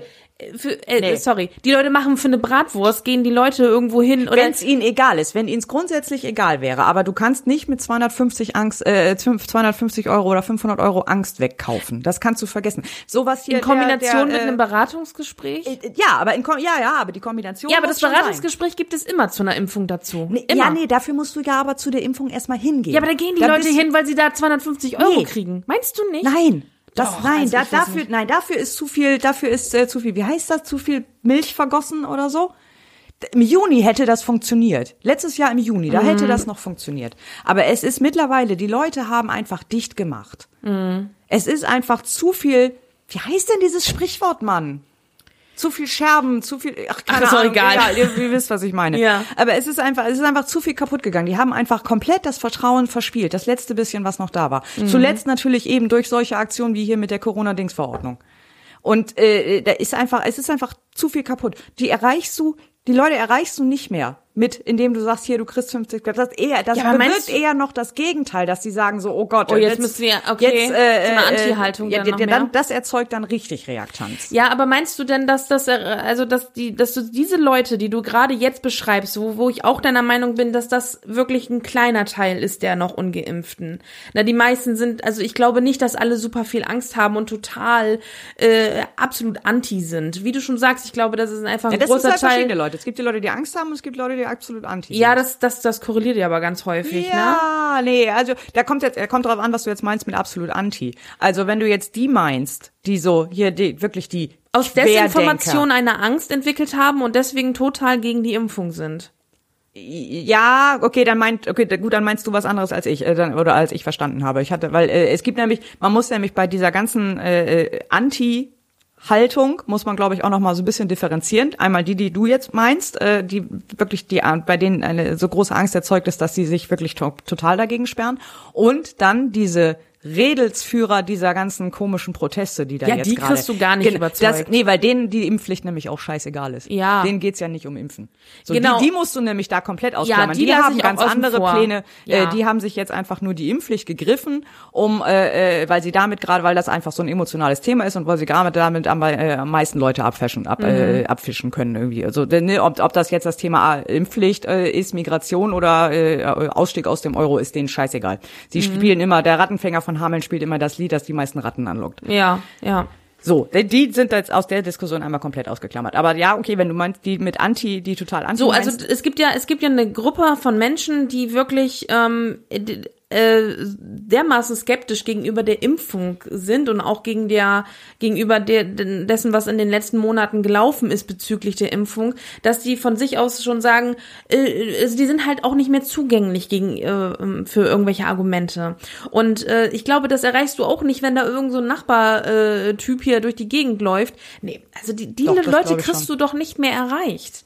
Die kriegst du doch nicht mehr mit Argumenten erreicht. Also da muss man doch mal ganz ehrlich sagen, über diese Impfung, über die Vor- und Nachteile und über die Wirksamkeit wurde so viel gesprochen in jeglicher Art und Weise, in jeglichen Medien. Selbst auf, keine Ahnung, auf TikTok hast du tausend von aber den nicht in einem persönlichen Gespräch. ja, aber aber die Informationen sind doch da. Ich meine, ob mir jetzt Ja, im da- ja, das persönlichen ist. Gespräch Die das Frage ist, jemand sagt oder ich sehe das in einem TikTok, Ist ein großer Unterschied. Meinst du das? Ja. Meinst du, das erreicht die Leute, wenn wenn sich da jemand? Aber Definitiv. sie haben doch auch persönliche Gespräche mit mit mit keine Ahnung Leuten, die eine andere Meinung vertreten. Es ist doch, es ist kein Zugang zu finden. Naja, es muss, also äh, wenn es jetzt der, der, der Bäcker ist oder so, ist vielleicht nochmal was anderes. Aber wenn es jemand ist, dem sie grundsätzlich vertrauen, dem sie aber auch Kompetenz in dieser Frage zutrauen. Eben eine speziell Aber wer soll das sein? Gesundheitslotsen. Meinst Leut- du denen vertrauen die Leute dann, wenn sie so eine, Das sind- wenn sie so eine Wenn es so ähm, aufgezogen wird, Meinung entwickelt haben über die ganzen letzten Monate? Alle wahrscheinlich auch nicht, aber wenn es so aufgezogen wird wie in Bremen, wie gesagt, äh, die haben ja nicht, also das sind ja jetzt nicht irgendwelche Leute, die extra dafür eingestellt wurden, sondern das sind äh, Sozialarbeitende aus den Stadtteilen, also die kennen sich, die sind in den Stadtteilen aufgewachsen, die kennen sich da aus, die machen da soziale Arbeit oder ähnliches und die haben eine Zusatzausbildung bekommen, um eben diese Beratungsgespräche äh, oder überhaupt generell über diese ganzen Impfthemen, äh, um da kompetent aufklären zu können. Haben die ganzen alle die Fakten, die haben die Flyer, die haben äh, äh, Informationsunterlagen und alles. Es sind aber trotzdem Leute, die in den Stadtteilen schon vernetzt sind. Ja, aber du redest Das- immer nur von den Städten. Ja, oder in den Landkreisen. Also, also das, das impliziert so ein bisschen diese, ähm, dass es da einfach so, ich sag mal, schwierige in Anführungszeichen Stadtteile gibt, wo eine eine Gruppe von Menschen leben, die n- nicht so zugänglich sind zu allgemeinen Informationen und jemanden brauchen, der denen das Ganze näher bringt. Es gibt aber, und das kann ich aus eigener Erfahrung bestätigen, aus, aus dem Bekanntenkreis, es gibt sehr gut gebildete, ähm, gut vernetzte Menschen, die Informationen haben, die nicht der Wahrheit entsprechen, sage ich jetzt einfach mal, die die einfach äh, durch ja, wie du schon sagst, durch durch Desinformation eine Meinung aufgebaut haben, die sie nicht wieder, also die die ist irreversibel. Sie kriegen die die wird die wird nicht mehr weggehen durch ein Beratungsgespräch, weil sie so in ihrer Meinung verharren durch ja, äh, ich sag mal, Fehlnutzung äh, der Medien, ähm, ja, die kriegst du auch mit einem Beratungsgespräch nicht mehr aufgeklärt. Da, da braucht der Nachbar mit, mit einem Flyer nicht ankommen. Okay, aber es, sicherlich gibt's da so Extrembeispiele, wo wirklich da nichts mehr Mhm. zu retten ist, aber auch da glaube ich da nicht, dass das die Mehrheit ist. Meinst du nicht? Ich glaube nicht.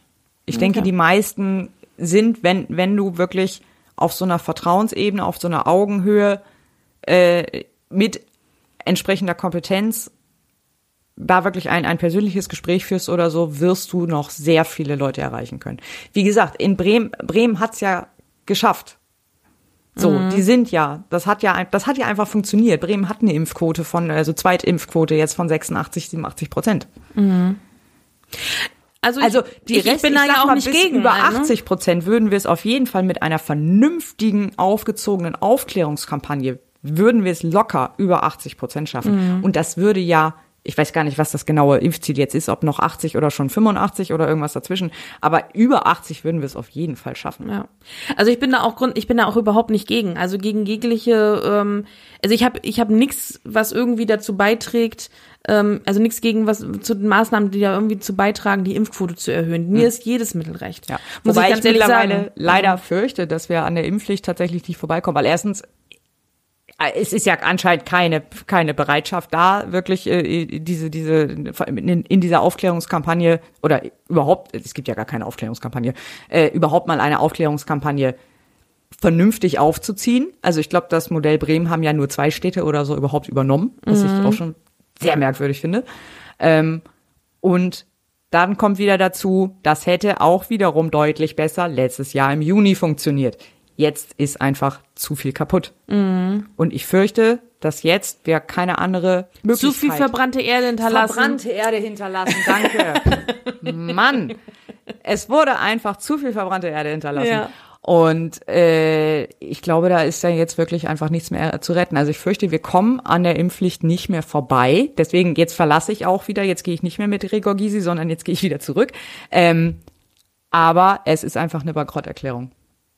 Wir, wir müssen es jetzt machen, Hm. aber es ist ein Eingeständnis des Versagens einfach.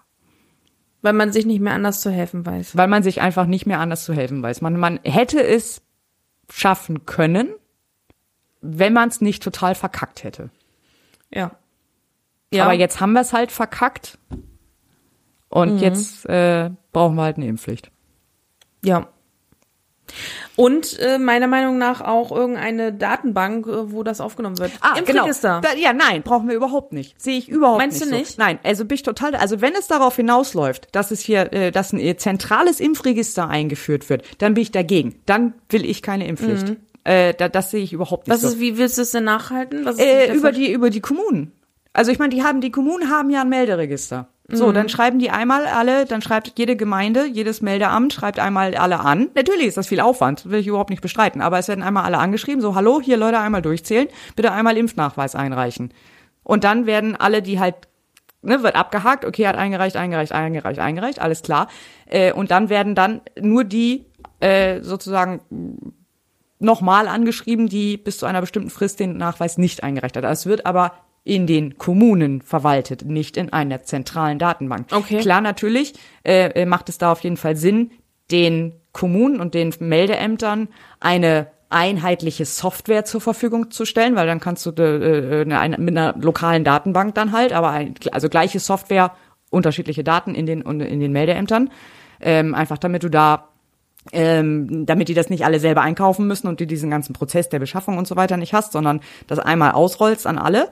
Ich weiß nicht, ob das geht, ehrlich gesagt, aber dafür kenne ich die IT dann jeweils der Kommunen nicht genug. Aber äh, so wäre in einer idealen Verwaltung würde das würde ich das so machen. Ähm, eine zentrale Software einmal ausrollen an alle Meldeämter und die verwalten das dann aber intern für sich, Mhm. weil es gibt aus guten Gründen kein zentrales Melderegister. Ja. Und ein zentrales Impfregister wäre ein zentrales Melderegister. Mhm. Und da bin ich sehr, sehr stark dagegen und das will ich nicht haben. Also insgesamt finde ich einfach, äh, es ist ein, einfach ein Riesenproblem, dass wir keine vernünftige Datenlage haben in jeglicher Hinsicht. Ähm, und ich, ich bin eigentlich, ich bin halt dafür, diese Datenmisere mal so ein bisschen aufzuarbeiten. Und ähm, das ist ja auch ein Punkt, weswegen zum Beispiel die andere Länder, wie zum Beispiel Dänemark, ja auch schon viel eher ähm, diese ganze, ähm, diese ganzen Maßnahmen aufheben konnten, weil sie einfach auch verlässliche Zahlen hatten. Verlässliche Zahlen. Also mal abgesehen davon, dass sie eine höhere Impfquote haben, aber die konnten einfach auch sagen, okay, wir wissen, wir wissen aktuell, wie ist die Belegung der Intensivstation, wie ist, Mhm. ähm, wie ist tatsächlich die Impf Impfquote, die tatsächliche Impfquote, wie ist die, ähm, die Inzidenz, die tagesaktuelle Inzidenz, aber, aber in einer, in einer viel höheren Genauigkeit, als wir sie hier in Deutschland ja, haben. also ja, die die äh, Digitalisierung des Gesundheitswesens äh, absolute Katastrophe, Katastrophe. Vollkatastrophe, ja. Und deswegen bin ich schon dafür, dass man das äh, irgendwie aufrollt, also dass man das äh, aufholt. Ich meine, jetzt ist die Pandemie, ich sag jetzt mal wirklich überspitzt gesagt, fast vorbei. Aber ähm, ist jetzt eigentlich schon ein bisschen zu spät, das Ganze jetzt anzufangen. Mhm. Aber äh, gerade wenn die jetzt eine Impfpflicht einführen wollen, muss es ja irgendeine Verwaltung dessen geben. Und ja, gut, wie du sagst, das kann man über die Kommunen machen. Aber ob das denn so funktioniert, ich sage, ich, in den Kommunen wird auch noch gefaxt. Ne? Also ich will es nur gesagt haben. Also ja, aber das ist dann, da, da, da, da finde ich, dann kann aber nicht die Lösung sein, ja, okay, nee, dann machen wir ein zentrales Register beim Gesundheitsamt, sondern, Entschuldigung, nee, dann müssen wir erst die Meldeämter auf die Reihe kriegen. Kann das denn nicht über die Krankenkassen gehen? Die Verwaltung? Es könnte auch über die Krankenkassen gehen. Das ist auch tatsächlich das, was, glaube ich, irgendjemand hatte das schon vorgeschlagen, mhm. statt einem zentralen Impfregister, ähm, das über die, die Krankenkassen zu machen. Ähm, aber dann hast du natürlich, dann fehlen dir ja auch wieder Daten, nämlich für über die Leute, die eben die nicht, nicht, bei einer mhm. Krankenkasse sind oder eben die halt Stimmt. hier leben, aber zum Beispiel EU-Bürger sind. Ich weiß gar nicht, die sind Aber die kriegst ja du ja auch durch die Kommunen nicht. Dann natürlich, gemeldet bist du ja trotzdem, wenn du hier eine Wohnung hast. Aber dann, aber. Gemeldet bist du, wenn du eine, ja, okay, Obdachlose kriegst du dann. Ja, du kriegst, ja, genau, stimmt. die kriegst du auch nicht. Ja, gut, die kriegst du wahrscheinlich beim zentralen Impfregister auch nicht, ne? Nee, kriegst du wahrscheinlich grundsätzlich. Also so ein bisschen Schwund ist dann schon an Leuten, die wirklich gar ja. nicht zu fassen sind, ne? Ja, ich, ich weiß nicht. Nee, also ohne, wenn der zentral, das auf ein zentrales Impfregister rausläuft, dann bin ich raus. Dann, mhm. könnt, dann machen wir keine Impfpflicht. Alleine aus Datenschutzgründen. ja, aus, ja, ne, Datenschutz ist es gar nicht so sehr. Also es ist mehr so ein Gewaltenteilungsding. Also ja. äh, äh, ich will kein zentrales Melderegister mhm. aus demokratietheoretischen, datenschutzrechtlichen, IT-Security Gründen. Ja, okay. Ja, kann ich verstehen. kann ich verstehen. Also mir äh, da ich habe da ehrlich gesagt keine äh, finale da ich Marco Meinung Buschmann zu. auch auf meiner Seite zum Glück. Ja. Der will das auch nicht. Ja. Also ich habe da äh, keine äh, endgültige Meinung zu. Ähm, ich könnte auch gut mit einer kommunalen Lösung leben, gar kein Problem. Ähm, ich bin nur für alle, also alles, was dazu da beiträgt, die Datenlage zu verbessern, bin ich ehrlich gesagt grundsätzlich erstmal für. Ja, grundsätzlich auf jeden Fall. Ähm, aber würde ich jetzt äh, sozusagen davon nicht abhängig, also würde ich grundsätzlich machen, unabhängig davon, was wir ja. jetzt mit diesem Impfen-Thema zu tun haben. Ich würde da jetzt auch in der Frage halt nicht so einen Stress machen, also Zeit, keinen Zeitdruck erzeugen, nur weil es, nur weil man sagt, oh, wir müssen aber jetzt die Impfpflicht um, umsetzen und deswegen müssen wir da jetzt schnell was machen. Äh, mach das lieber in Ruhe, damit es auch vernünftig wird, bitte, mhm. danke. Ja, okay. Ja, dann wollten wir noch mal, äh, was, was, was halten wir denn von den ganzen Verfahren? Also erstmal kurz, vielleicht äh, äh, kurzer Überblick, wie geht's denn jetzt eigentlich weiter? Ähm, es haben jetzt Stand gestern oder Stand heute äh, wurden jetzt zwei Anträge oder zwei Gesetzesentwürfe von unterschiedlichen Gruppen eingereicht, nämlich einmal diese Impfpflicht, äh, Impfpflicht ab 18 ähm, dann ist jetzt auch fertig geworden der Antrag von der Gruppe um Andrew Ullmann. Das ist die äh, Impfpflicht ab 50 mit dem verpflichtenden Beratungsgespräch vorab. Die sind auch dummerweise der Grund dafür, dass das jetzt nicht in dieser Woche schon besprochen wurde, sondern erst im März besprochen wird, äh, weil die sind nicht rechtzeitig mit ihrem Antrag fertig geworden, sondern erst gestern. Ich bin nicht sicher, ob das nicht doch vielleicht ein Tag vorher, aber okay. Lassen wir das. ähm, dann außerdem eingereicht haben wir den schon erwähnten gemeinsamen Antrag von Wolfgang Kubicki, Gregor Gysi und noch einigen anderen, äh, die halt die komplette Ablehnung einer Impfpflicht fordern und stattdessen eben eine äh, größere Aufklärungskampagne. Ähm, dann hatten, wie gesagt, CDU und CSU und die AfD haben das Prinzip aufgehobener Fraktionszwang nicht verstanden und haben halt einen Antrag als Fraktion eingebracht. Äh, die CDU einmal, äh, ja, äh, Einführung eines Impfregisters. Ich glaube ich, das war's, glaube ich, so im Wesentlichen. Ja. Und äh, äh, AfD erwartungsgemäß komplette Ablehnung von allem die sich aber nicht an nicht der Gruppe Gregor Gysi und Kubicki angeschlossen haben, muss man auch nochmal eben sagen. Äh, nein, weil die Gruppe von äh, Kubicki und Gysi ähm, haben ja natürlich darauf hingewiesen, dass Impfen grundsätzlich ja wichtig ist. Ja, genau, die vertreten dann doch noch ganz andere Meinungen. Natürlich oder dass überhaupt diese Pandemie existiert und so. Das haben sie halt anerkannt. Das konnte die AfD halt nicht unterstützen, natürlich. Ja. Äh, oh, ja. Also es wird genau, das ist das ist jetzt äh, das sind das sind jetzt die Anträge, die jetzt eingegangen sind. Die werden dann besprochen im März, wie gesagt, weil dieser eine Antrag leider ein bisschen spät war. Dadurch, dass das jetzt erst im März wieder auf die Tagesordnung kommt und Ende März dann erst beschlossen werden kann, also nach der nächsten Bundesratssitzung, so wird es dann wahrscheinlich erst, äh, kann es frühestens am 8. April vom Bundesrat abgesegnet werden, wenn das dann auch tatsächlich in der zweiten und dritten Lesung beschlossen wird. Wenn es schlecht läuft, dauert es dann, äh, kann die zweite und dritte Lesung dann auch erst im April stattfinden. Dann kann der Bundes, dann äh, tagt der Bundesrat erst wieder im, am 20. Mai.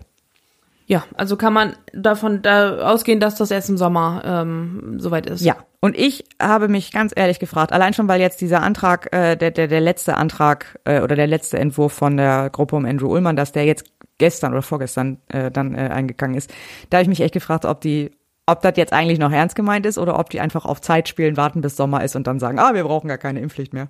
Ja, aber ich meine, es ist ja allen klar, äh, und das wurde meiner Meinung nach auch ausreichend kommuniziert, dass die Impfpflicht jetzt nicht dafür da ist, um jetzt die aktuelle Welle zu brechen, sondern äh, vorausschauend dann für die, für die nächsten Herbst, Winter. Dass man, aber, aber selbst wenn es Ja. im Sommer beschlossen ist, du kriegst die Leute ja nicht so schnell geimpft. Äh, einmal das und vor allem kriegst du sie dann schon nicht besonders schnell geimpft, wenn du jetzt am 20. März Freedom Day Partys machst. Ja, ja. Du kannst nicht ah. auf der, das ist ja die, die nächste, die das nächste Kommunikation- Kommunikationsfuck-up hier, Mhm. dass dann auf einen Seite wird jetzt gesagt, so, ey, übrigens, Leute, am 20. März ist die Pandemie vorbei. Yeah, Ja, Party. wobei man auch Also, Ach, übrigens, ihr müsst euch jetzt alle im Sommer impfen lassen, weil die Pandemie ist noch nicht vorbei. Ja, aber man muss natürlich dazu sagen, das Wort Freedom Day und von wegen die Pandemie ist vorbei kam nicht von der Bundesregierung. Das haben Von die Medien der dazu FDP. Ja, ja. FDP macht am 20. März eine Freedom Day Party. Nein. Doch. Kurzer Faktencheck aus dem Maschinenraum.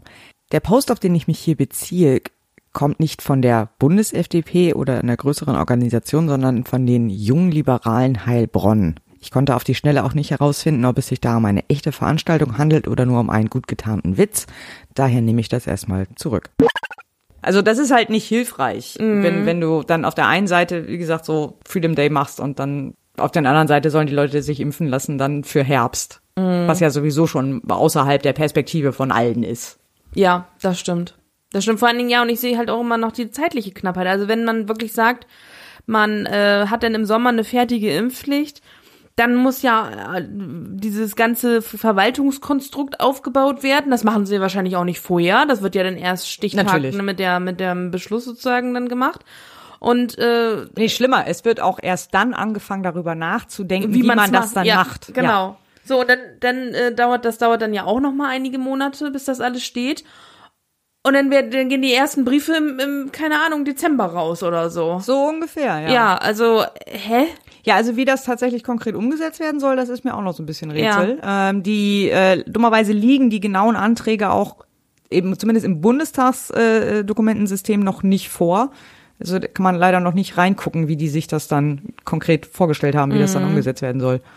Ich bin gespannt, wir werden es uns angucken. Das ist dann, genau, das ist die eine Sache. Und dann ähm, ist halt auch nochmal so ein bisschen die Frage, wir wollten nochmal äh, eingehen auf die, die, die Kritik der CDU daran, dass ja die Bundesregierung selber keinen Antrag vorlegt. Auch das erscheint mir, ja, ich weiß, also ich weiß nicht immer noch nicht so genau, was ich davon halten soll. Also einerseits äh, ist ja die Argumentation so, nee, wir wollen, dass das eben nicht von oben kommt, so, ne, dass das nicht so aufgedrückt ist, sondern dass das aus der Mitte des Parlaments kommen soll ähm, ja, in der Annahme oder in der Hoffnung, dadurch mehr Akzeptanz zu erzeugen. Ob das funktioniert oder nicht, ist anderes Thema, aber das ist so ein bisschen die Intention. Klingt für mich ein bisschen nach ähm, ich äh, nach nach hier äh, Abwehrargumentation. Also ich, dass ich klingt So für mich so nach dem Motto, ich habe hier einen Sachverhalt und ich muss mir jetzt ein paar plausible Argumente da äh, drumrum stricken. Ja. Ähm, ja, ich weiß, ich will ich, ich, ich kann, also ich muss sagen, ich habe eher so den Eindruck, als ob es wäre ja federführend vom Gesundheitsministerium wahrscheinlich dann. Ja, ähm, genau. Und ich glaube einfach, also wirklich jetzt ganz ganz platt gesagt, die haben einfach super viel zu tun. Ich glaube nicht, dass das der Grund ist. Also Meinst die, nee, nee, nee, das kann ich mir nicht vorstellen. Also das, äh, das hätten sie schon noch hingekriegt. Ähm, ich Aber glaube, in- es ist ja. eher, ich glaube, es ist eher so ein Ding von wegen, es will dann am Ende keiner schuld sein. Ja? Ja, es ist so, man will halt nicht, man sagt halt, man ist irgendwie dafür, aber man will nicht derjenige sein, der, der es dann tatsächlich äh, Mhm. eingebracht hat. Man, weil dann ist man halt der, der auf den wieder gezeigt wird. Ich glaube, das ist eher so ein Ding. Gut, wir wissen es nicht. Wir können Deswegen auch dieses vielleicht so ein bisschen dieses Gruppending, weil jetzt kannst du auch nicht auf eine Partei Mhm. zeigen. Ja. In der, also äh, zumindest in deren Wahrnehmung, also ne, oder in, in der Wahrnehmung, also von außen natürlich, ist es sowieso, das sind alles die da oben. Das ist Ja, sowieso scheißegal. Genau, von Äh, nachher heißt es sowieso, die Ampel hat beschlossen. Also es ist Eben, ne? also bringt nichts nach Ja. außen, aber ich glaube, so kann man das wenigstens dann noch so, ja, das kommt ja aus dem aus dem Parlament und da kann man ja auch hier, das war ja die Gruppe und aber das waren dann einzelne Abgeordnete und äh, ähm, ich glaube, das ist einfach so, ein- so, ein- so, eine, so eine Maßnahme der Verantwortungsdiffusion. Ich, ich Könnte weiß, ich mir ich, vorstellen. Also ich, ähm, ich persönlich bin mittlerweile auch dem Thema irgendwie so ein bisschen müde, weil ich, ich bin, also es gab eine Zeit, da war ich auch, war ich auch für eine Impfpflicht, ähm, aber auch einfach, weil, weil ich selber, ich bin geimpft, ich bin für die Impfung, ich ähm, ne, bin ein absoluter Befürworter dieser ganzen Geschichte, aber ähm, manche, also jetzt mit diesem zeitlichen Ablauf äh, sehe ich la langsam den Sinn nicht mehr dann einer Impfpflicht. Also bis das wirklich umgesetzt ist, weil man Regelwerke aufstellen ist ja das eine, das das andere ist ja die Umsetzung und ich Mhm. sehe die Umsetzung einfach nicht. Ich sehe es nicht. Die sehe ich auch nicht tatsächlich. Und das ist das, was mich daran jetzt wieder, was mich daran kritisch hat werden lassen. Und deswegen bin ich mittlerweile nicht mehr so dafür, muss ich ganz ehrlich sagen. Also einfach nur wegen des zeitlichen Ablaufs. Nicht wegen der Impfung als solche, sondern wegen nur des zeitlichen Ablaufs. Mhm. Ne, also das ist wirklich für mich äh, so ein Kritikpunkt, den ich, wo ich sage, ey ganz, äh, dann, dann lasst es einfach. Weißt Ja. du? so. Ich bin, ich bin da auch irgendwie echt total äh, mittlerweile so müde dieses Thema. Das ist ähm, Ja, das sind wir alle. Das ist, äh, das ist Ja. völlig, völlig Ja. richtig. Und äh, ja, da äh, gebe ich dir auch recht. Also ähm, wahrscheinlich, ich, ich glaube, es ist einfach kaputt. es ist Also einfach es ist einfach, kaputt. es ist einfach kaputt. Komm, ein- einmal weg, mach neu. Genau. Griff dran, wegschmeißen. Lass uns über was anderes reden. So, also es ist Ja, ja. Ähm, Überlegt euch was anderes, aber lasst das, also ja, ich, ich, ich, weiß nicht. Es ist, es ist, es ist wirklich, es ist echt verkorkst. Es ist einfach kaputt. Ja. Ja, das ist doch ein schönes Schlusswort zu der Debatte. Ja. Wir sind gespannt, wie das dann im März weitergeht. Wir müssen leider im März nochmal drüber sprechen. Ja, es wäre ja auch mal was, was, was ganz merkwürdiges, wenn wir eine Folge ohne Corona hätten. Also, Danach, danach, die April-Folge, die machen wir ohne Corona. Ja, weil dann war ja auch Freedom Day, ne? Dann war ja auch Freedom Day. Genau, dann sprechen wir über den Freedom Day wahrscheinlich. Also Ah. Ja, über die, über die gestiegene ich Ansteckungsquote will auch nach dem dieses, Freedom ich will Day. auch diesen, dieses Wort Freedom Day nicht sagen. Also Nein. weil das, das, das impliziert ja auch, dass man irgendwie äh, unfrei gewesen wäre. Ja. Also äh, sorry, aber da will ich mich, dem will ich mich ehrlich gesagt nicht anschließen. Nee, ich bin ich, Also das, ich versuche das auch immer mit Sternchen zu sagen. ja, aber genau. das hört Also, man immer so weiß ich schlecht, nicht, also Freedom Problem. Day, also, ne, das ist, das konnte man sagen, als die Mauer damals gefallen ist, aber äh, so war, also jetzt, nur weil jetzt irgendwie ein paar Maßnahmen aufgehoben werden, Freedom Day, also sorry. Naja. Ja, nee, nein. Naja, gut. Gut, kommen wir zu was anderem. rufe ich auf den Tagesordnungspunkt Nummer 21. Die zweite und dritte Beratung des, des von den Fraktionen von SPD, Bündnis 90 Die Grünen und FDP eingebrachten Gesetzentwurfs zur Verlängerung der Sonderregelungen im Zusammenhang mit der Covid-19-Pandemie beim Kurzarbeitergeld und anderen Leistungen. Aber wir sind doch noch nicht ganz fertig mit Corona. Denn wir haben ja noch, ja, eigentlich sogar noch zwei Gesetze, die so ein bisschen Corona-related sind. Ja. Und zwar haben wir erstmal die Verlängerung des Kurzarbeitergeldes und der Akuthilfen für Pflegeberufe. Die wären jetzt eigentlich zum 31. März ausgelaufen und wurden jetzt aber nochmal ver äh, verlängert bis zum 30.06. Also inhaltlich, äh, ja, war es das im Wesentlichen auch schon. Was mich daran allerdings so ein bisschen stutzig gemacht hat oder was ich auch nicht verstanden habe so richtig, warum der Stress? Ja, also der ganze Gesetzesentwurf kam erstaunlich spontan dafür, dass eigentlich dieser Ablauftermin schon seit Monaten bekannt ist. Mhm. Ähm, er wurde auch tatsächlich nicht als Gesetzesentwurf vom Ministerium eingebracht, sondern als Formulierungshilfe an die Regierungsfraktion gegeben. Ähm, das hat vor allem den Vorteil, dass dann das Ministerium ähm, sich nicht an diese ganzen Vorgaben für die für den Gesetzesentwurf halten muss. Da greift dann diese gemeinsame Geschäftsordnung der Ministerien nicht, sondern die Regierungsfraktionen müssen das dann erst äh, ausarbeiten. Und ähm, ja, ich, ich lese mal kurz die Timeline vor. Die war wirklich sehr, das kam wirklich alles sehr spontan. Also am 9. Februar wurde das Ganze im Kabinett beschlossen, diese be- besagte Formulierungshilfe wurde dann in den Bundestag eingebracht. Dann gab es am 16. Februar morgens um 9.30 Uhr die erste Beratung dazu im Ausschuss und zwar noch vor äh, der eigentlichen Überweisung in den Ausschuss. Dann war um 13 Uhr die erste Debatte im Bundestag, also die erste Lesung. Da wurde dann eine öffentliche Aushö Anhörung beschlossen. Die öffentliche Anhörung hat dann um 14 Uhr stattgefunden. Um 15 Uhr gab es dann eine noch äh, eine eine dritte Sitzung des Ausschusses. Da wurde dann eine der Bericht beschlossen und die die äh, halt die Beschlussempfehlung des Ausschusses beschlossen. Und am 18. Februar gab es dann im im Rahmen der Fristverkürzung die zweite und dritte Lesung und das Gesetz wurde dann verabschiedet. Also unter Fristverkürzung innerhalb von zwei Tagen äh, durch den Bundestag durchgeprügelt, könnte man fast sagen. Und ich frage mich, warum der Stress? So nach dem Motto, oh Mensch, wir, ach Mist, wir müssen doch noch das Gesetz äh, Ja. verlängern. Äh, ja, jetzt aber fix. Ne? Ja, jetzt aber fix. Und ich weiß nicht warum. Also ich verstehe nicht, weil, wie gesagt, das war, es war bekannt, dass das jetzt zum 31. März ja ausläuft. Und äh, ich weiß nicht, haben die das verpeilt?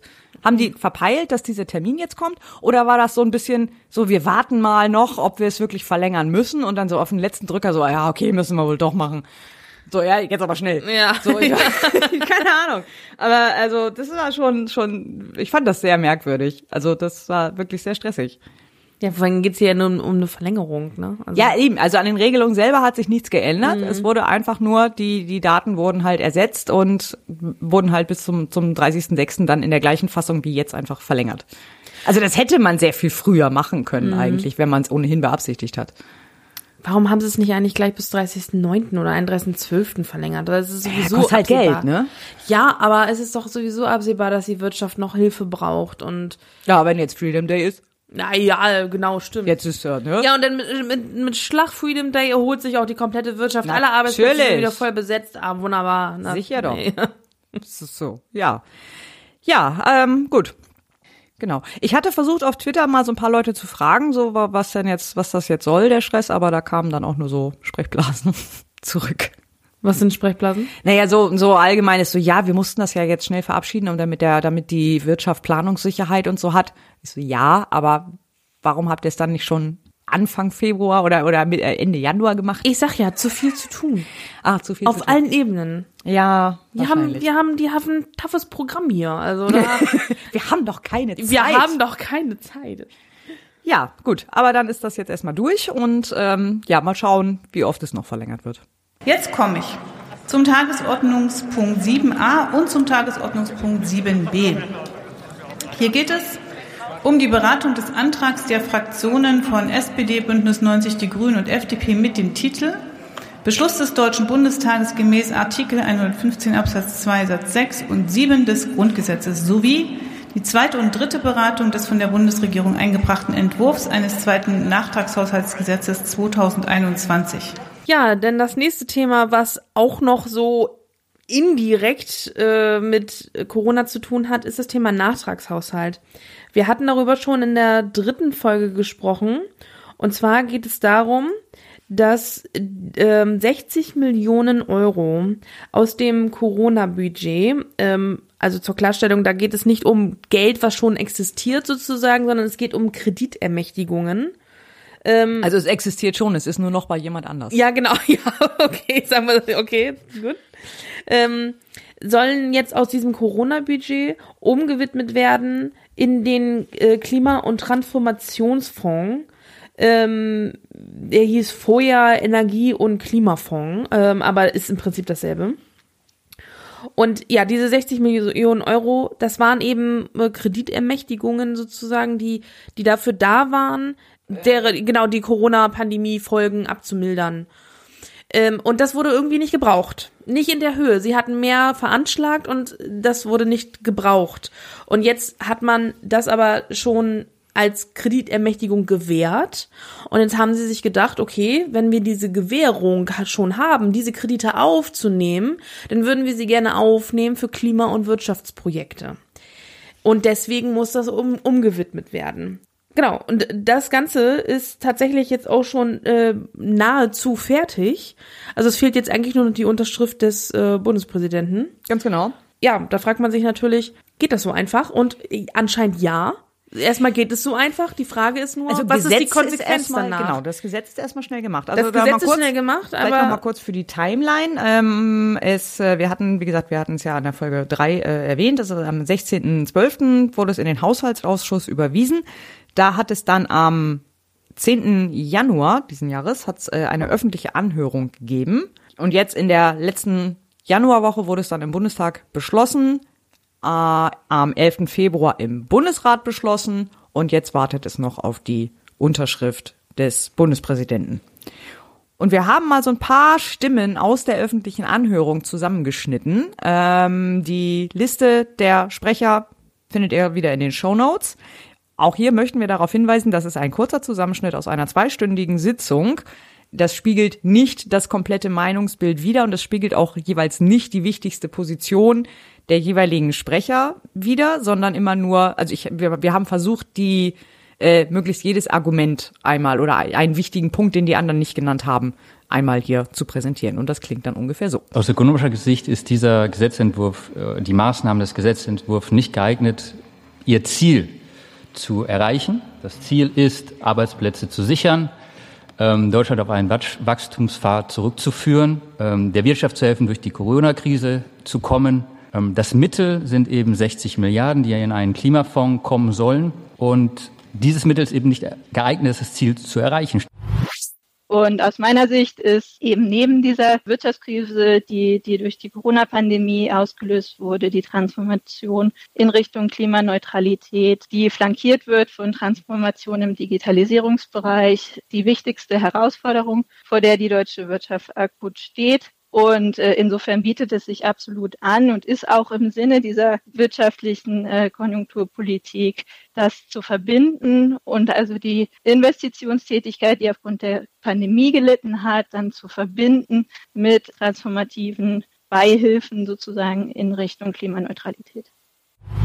Man nimmt die Tatsache, dass man die Covid-19-Pandemie als gefährlicher eingeschätzt hat, als mittelverbrauchender eingeschätzt hat, als sie sich in 2021 erwiesen hat, zum Anlass, verbleibende, es sind ja keine Mittel, die da sind, sondern verbleibende Kreditermächtigungen für andere Ziele zu verwenden. Das widerspricht meiner Ansicht nach in ganz grobem Umfang der Schuldenbremse, also der neuen seit 2016 für den Bund geltenden Schuldenregel.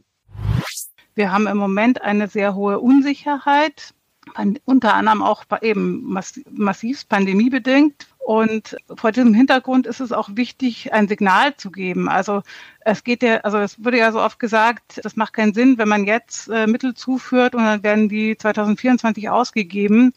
Aber es spielt ja jetzt auch eine Rolle zur Stabilisierung der gesamtwirtschaftlichen Aktivität, dass wir eine, klar, also eine klare Perspektive aufzeichnen. Und das erfolgt eben gerade auch, wenn man dann in Aussicht stellt, dass Mittel in der kommenden Zeit zur Verfügung stehen.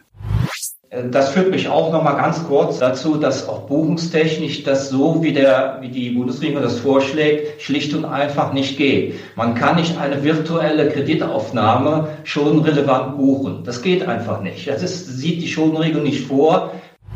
Aber was eben hier erfolgt, ist der Versuch, die entsprechenden Mittel für einen Zweck jetzt zu verwenden, ähm, die auch unter Verletzung der Grundsätze der Jährlichkeit und der Bestimmtheit so nach Maßgabe der Bestimmungen der Schuldenbremse nicht verwandt werden können. Professor Gröpel äh, hat richtig gesagt, dass die Schuldenbremse jegliche gesamtwirtschaftliche Betrachtungsweise ausschließt. Und genau das ist das Problem. Deswegen ist die Schuldenbremse grundlegend falsch. Es kann nicht sein, äh, dass der Staat äh, seine Auf seinen gesamtwirtschaftlichen Aufgaben nicht ähm, gerecht werden kann, weil er sich gesetzlich gebunden hat, quasi Scheuklappen anzuziehen. Das wird lange nachwirken und das ist eben auch der Grund, warum die Investitionstätigkeit viel stärker gelitten hat als andere wirtschaftliche Aggregate, zum Beispiel der Konsum oder auch das Bruttoinlandsprodukt. Das heißt, wir können sagen, das ist im Prinzip so etwas wie ökonomisches Long-Covid, was sich eben durch diesen initialen Schock äh, ergeben hat. Wenn es im Augenblick eben unglaublich attraktiv ist, Schulden zu machen und deswegen der Zinsdienst und die Zinslast in der Zukunft natürlich sehr viel geringer ist in der Zukunft, als das bei anderen Konstellationen der Fall ist, kann auch das aus meiner Sicht die Konnexitätsanforderungen reduzieren. Insbesondere ist auch das Budgetrecht des Deutschen Bundestages dadurch gewahrt, dass so detailliert gesagt ist, wofür eigentlich die Mittel benötigt werden, warum die Kreditaufnahme erforderlich ist, warum nicht auf Rücklagen zurückgegriffen werden kann. Der Entwurf ist hinreichend bestimmt. Ich komme also zu dem Ergebnis, äh, dass die verfassungsrechtlichen Anforderungen äh, durch das zweite Nachtragshaushaltsgesetz 2021 erfüllt sind. Die Rechte des Parlaments sind gewahrt. Äh, Es kann alles so umgesetzt werden, ohne dass verfassungsrechtliche Beanstandungen zu befürchten sind. Es spricht im Übrigen auch nichts dagegen, dass mit krisenbedingten äh, Ausgaben zweite Absichten verfolgt werden. Und äh, von daher würde ich aus rein ökonomischer Perspektive sagen, dass diese Strategie sachgemäß ist, schon auch deshalb, weil wir nach wie vor in einer konjunkturell sehr fragilen Situation uns bewegen. Also die deutsche Wirtschaft ist nach wie vor nicht auf den Wachstumspfad von vor der Krise zurückgekehrt, sodass mit dieser Strategie und insbesondere der Zweckbindung für investive Aufgaben hier so etwas wie eine ökonomische Erwartungsstabilisierung erreicht werden kann. Wir sind hier heute am 10. Januar 2022, geben eine Empfehlung für den Nachtragshaushaltsgesetzgeber, der sozusagen 60 Milliarden Euro in 21 buchungstechnisch, das ist ja hier mehrfach erläutert worden, verschwinden lassen soll damit dieses Geld, das ist eben gerade von Seiten der SPD-Fraktion noch mal eindrucksvoll gefragt worden, 2023 fortfolgende ausgegeben werden kann.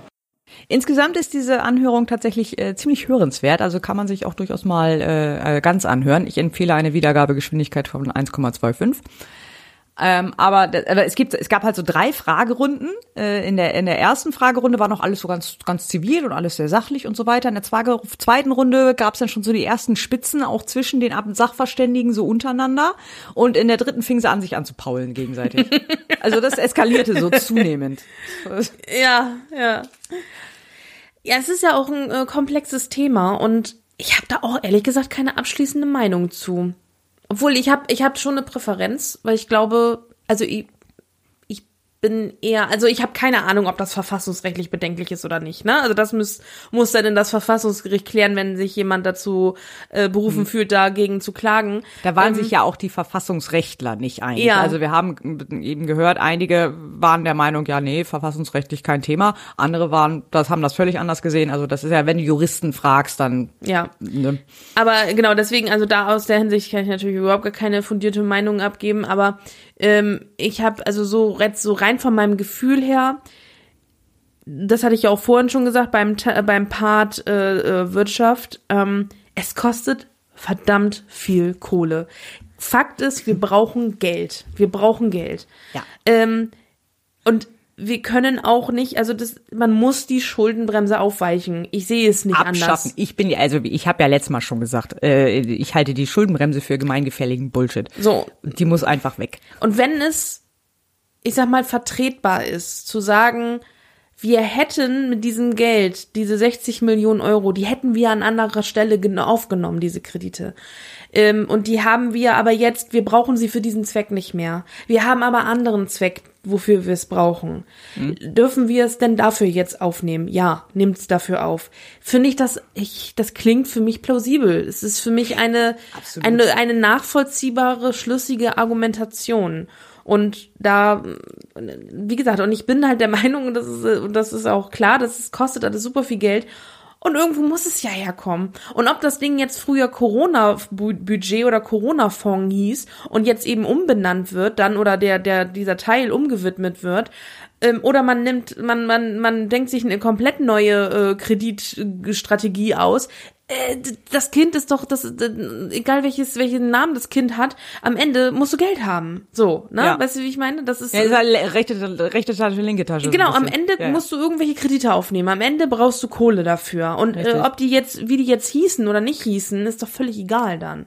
Ne? Also ja, denke ich, gerade gerade jetzt ne ich meine wir reden immer noch von einem Zinsumfeld äh, wo wir als als Bundesrepublik als als Staat äh, äh auf Staatsanleihen Negativzinsen bekommen. Es ist, weil, weil ne, vielleicht muss man das nochmal kurz erklären, wenn ein Staat, also eine Volkswirtschaft unserer Größe, wenn, wenn Deutschland einen Kredit aufnimmt, die gehen ja nicht zu einer Bank und sagen, hallo, ja, schönen guten Tag, Herr Meier, ich hätte gern mal einen Kredit hier, sondern ein, ein Staat gibt Staatsanleihen raus.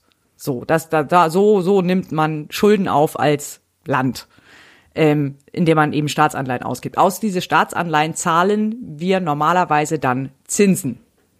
Im Moment ist es aber so, in diesem Zinsumfeld, in dem wir jetzt sind, dass wir dass auf deutsche äh, Staatsanleihen Negativzinsen gezahlt werden. Das heißt, wir müssen weniger zurückzahlen an die Investoren, als die uns gegeben haben. Mhm. So. Ähm, und zwar auch gar nicht mal so wenig. Es gab da jetzt gerade eine, eine äh, schriftliche Frage von Christian Görke, äh, Abgeordneter der Linken, der mal gefragt hat, ja, wie viel hat denn Deutschland eigentlich eingenommen in 2021 mit eben Negativzinsen. Negativzinsen? Und wir reden von sechs Milliarden Euro knapp. Mhm.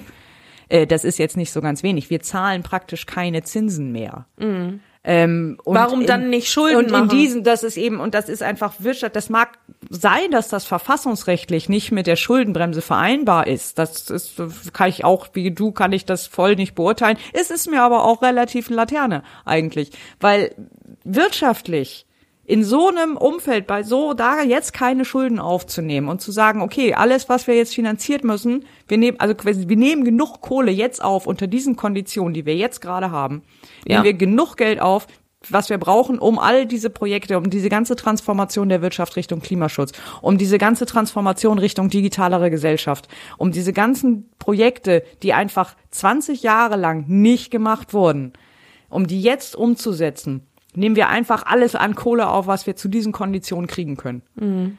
Ist einfach, macht einfach für mich wirtschaftlich einfach nur Sinn. So jetzt, so, ne, also. Gut, man muss natürlich sagen, dass diese Negativzinsen ja nicht ewig so sind. Ja, natürlich Irgendwann werden Aber die solange- Zinsen wieder steigen. Ich sag ja, solange Ne? diese Konditionen Ja. noch der Fall sind, würde ich einfach Aber die, alles die, die mitnehmen, Schulden bleiben dann ja erstmal. Also die, die amortisieren sich ja nicht so schnell. Also die, das Zinsniveau wird wahrscheinlich eher steigen, als dass die, dass die Investitionen sich so amortisieren, dass du die Schulden abbauen kannst. Ja, natürlich. Äh, Und das äh, heißt klar. also, du Unbegrenzt musst, kann man das dann nicht Genau, machen. also man muss schon dafür sorgen, dass die Schulden dann auch in naher Zukunft dann auch irgendwann wieder abgebaut werden. Natürlich. Na? Und du musst natürlich auch so clever investieren, dass sich das eben, äh, dass du damit die Wirtschaft nicht nicht abwirkst oder äh, ne, dass du irgendwie so eine so eine so Dass eine Parallelwirtschaft, wieder- sondern genau. dass sich das eben amortisieren Ja, kann, dass du das genau. dann eben durch die zukünftigen Steuereinnahmen, durch eine äh, äh, gute Konjunktur, durch gute wirtschaftliche Bedingungen, dass dann eben die Schulden durch die Steuereinnahmen auch gedeckt werden und Ja. getilgt werden können. Ja. Klar, das ist das, äh, äh, das ist ganz logisch. Ähm, aber es wird ja bei der bei der Schuldenbremse, wenn wenn- du über die Schuldenbremse diskutierst, das erste Argument, das halt immer kommt, ist halt ja, wir dürfen ja unseren späteren Generationen, den zukünftigen Generationen, dürfen wir ja nicht solche Schuldenberge hinterlassen. Und da ist ja immer die nächste Frage, die ich dann immer stelle, ist so, ja, ist, ist es denn besser, ihnen eine total verrottete Infrastruktur zu hinterlassen? Ja. Oder einen total äh, kaputten äh, überhitzten Planeten, äh, wo sie, wo sie irgendwie äh, mit, wo sie Kälteräume bauen müssen, damit sie im Sommer die Hitzewellen überleben. Ja, ja. Also äh, das ist jetzt irgendwie nicht besser, oder? Ich Mhm. weiß nicht, ob jetzt irgendwie der, der, der, der, die, die Kinder von, von meinen Freunden, ob die irgendwie uns so dankbar sind, äh, wenn die sagen, äh, wenn, wenn die dann in 50 Jahren dann jeden Sommer irgendwie jede Nacht im Kälteraum schlafen müssen. Ähm, und dann aber sagen, ja, aber Gott sei Dank habt ihr uns keine Schulden hinterlassen. Das glaube ich eher nicht irgendwie. Nee, das denke ich auch nicht. Und vor allen Dingen Schulden machen, also in jedem, in jedem klugen Unternehmen ist es ja so, Schulden macht man ja nicht einfach für, für Konsum, für ähm, irgendwelche Spaßsachen, äh, Schulden aufzunehmen und dann äh, verbraucht sich das Geld, sondern das ist, ist ja für Investitionen gedacht. Und Investitionen amortisieren sich und Ja. Investitionen bringen wieder Erträge. Und dadurch hast du, also Schulden haben ja einen Zweck. Ne? Also in jedem Unternehmen nimmt man Fremdkapital auf für einen gewissen Zweck. Und, und, ja. und am Ende äh, hat man seine Wirtschaftlichkeit dadurch gesteigert und nicht äh, vermindert. Mhm. Also das ist natürlich dann, das ist halt, äh, ja, natürlich sollte man nicht zu viel Schulden auf seiner Habenseite haben, ne? Also, in, also in, der- in der Bilanz zu viele Schulden ist auch nicht gut. Aber ein gewisses Maß an Schulden ist ein, ist eine, ist ja nur wirtschaftlich. Und wie du schon sagtest, gerade zu diesen Niedrigzinsen ist es mehr als wirtschaftlich zu sagen, ich nehme jetzt Schulden auf. Genau, so, wenn du dem Unternehmen sagen würdest, du kriegst hier einen Kredit zu minus 0,5 Prozent, dann, dann sagt jeder, jeder Geschäftsführer von jedem Unternehmen und jede Geschäftsführerin sagt, ja, alles klar, ich nehme 10. Ja, ja. So, ich, ich nehme Vor allen Dingen, wenn die Investitionen anstehen. Ja. Wenn die Investitionen anstehen. Ne, wenn man das Geld nicht braucht, ist das eine andere Sache. Aber wir brauchen es ja. Wir brauchen es. Eben. Plus, dann kommt noch dazu, anders als bei einem privaten Unternehmen, ist, wenn du, wenn du so einen Staatshaushalt nimmst, ist eigentlich fast alles eine Investition. Ja. Wenn du so willst. Also auch Mhm. jeder, jeder, jeder Euro, den du in Bildung steckst, Gut, es gibt der auch, wird auch äh, Verschwendungen, ne? Ja, natürlich, aber, aber, im Prinzip, klar, äh, wenn, wenn es unter der Voraussetzung, dass es irgendwie Ja. vernünftig und unter, äh, äh, ja, Das, man sollte lieber, man sollte lieber die Steuerverschwendungen Aber- aber- äh, bekämpfen, anstatt äh, ähm, die Schuldenbremse äh, nicht aufzuweichen. So, also Genau, das, ne? das, ja. das, das ist ein, genau, aber das ist ein Ja. anderes Thema. Aber so grundsätzlich jeder, jeder Euro, den du jetzt vernünftig in ein Bildungssystem steckst oder so, Ja. das ist eine Investition. Auch Ja. wenn es natürlich auch aktuell lange, lange Sicht gesehen, ne? Aber Genau. ja. Es wird zwar aktuell wird's einfach als Konsum gewertet, auch leider, äh, aber wenn du mal genauer drüber nachdenkst oder so, dann ist das jeder, wie gesagt, jeder Euro, den du in eine Schule steckst, jeder Euro, den du in ein Krankenhaus steckst, jeder Euro, den du in, Ja. in die Polizei steckst, ist Absolut. eine Investition. Ja, klar. Und gerade was du sagst mit Bildung, ich meine, jeder äh, kluge Finanzinvestor sagt dir, ähm, äh, äh, äh, investiere ähm, Geld in deine Bildung, äh, damit du deine, äh, äh, ne, damit, damit, damit du deine Einnahmen erhöhst. So, also das ist, äh, das ist, das ist doch klar, dass, dass Investition in Bildung etwas ist, also dass das eine Investition ist und kein Konsum. Also es Richtig. ist ja, äh, das ist ja das ist schon völlig, völlig logisch. Ähm, Genau. Ja, deswegen, ich bin da total für und ich, ich sehe es auch nicht, ich sehe es nicht ein, ähm, dass man, ja, dass man das nicht machen kann. Also wenn, wenn es da irgendwelche verfassungsrechtlichen Bedenken gibt, dann muss das höchstens nachjustiert werden. Aber ich finde trotzdem, diese 60 Millionen sollten ungewidmet werden. Das Gute ist, dass diese Frage wahrscheinlich keiner stellen wird. Also die CDU-CSU hat zwar angekündigt, äh, dass sie dagegen äh, Normkontrollklage beim Verfassungsgericht einreichen werden, aber äh, also erstens, das haben sie zwar direkt dann nach der Verabschiedung und so weiter gesagt, danach habe ich aber bisher noch nichts wieder davon gehört. Und ähm, da verlinke ich noch mal einen Artikel aus dem Verfassungsblog. Eigentlich haben sie gar kein Interesse daran, dass diese Frage geklärt wird, denn auch so in so Bundesländern wie Bayern und Schleswig-Holstein, die auch CDU geführt sind, äh, haben die ähnliche Konstruktionen in ihren Mhm. Haushalten. Also eigentlich will die CDU das gar nicht vom Verfassungsgericht geklärt haben. Das, ich denke mal, das wird jetzt einfach so bleiben. Ja, und wo kein Kläger, da kein Richter und Richtig. deswegen wird das wahrscheinlich so kommen. Ja, dann warten wir noch auf die Unterschrift und dann hat sich das Thema erledigt und dann Und dann haben wir 60 go. Milliarden mehr im äh, Klima- und Transformationsfonds. Ja. Yay. Ich rufe auf den Tagesordnungspunkt 14, Beratung des Antrages der Bundesregierung zur Fortsetzung der Beteiligung bewaffneter deutscher Streitkräfte an der Mission der Vereinten Nationen in der Republik Südsudan, kurz UNMISS.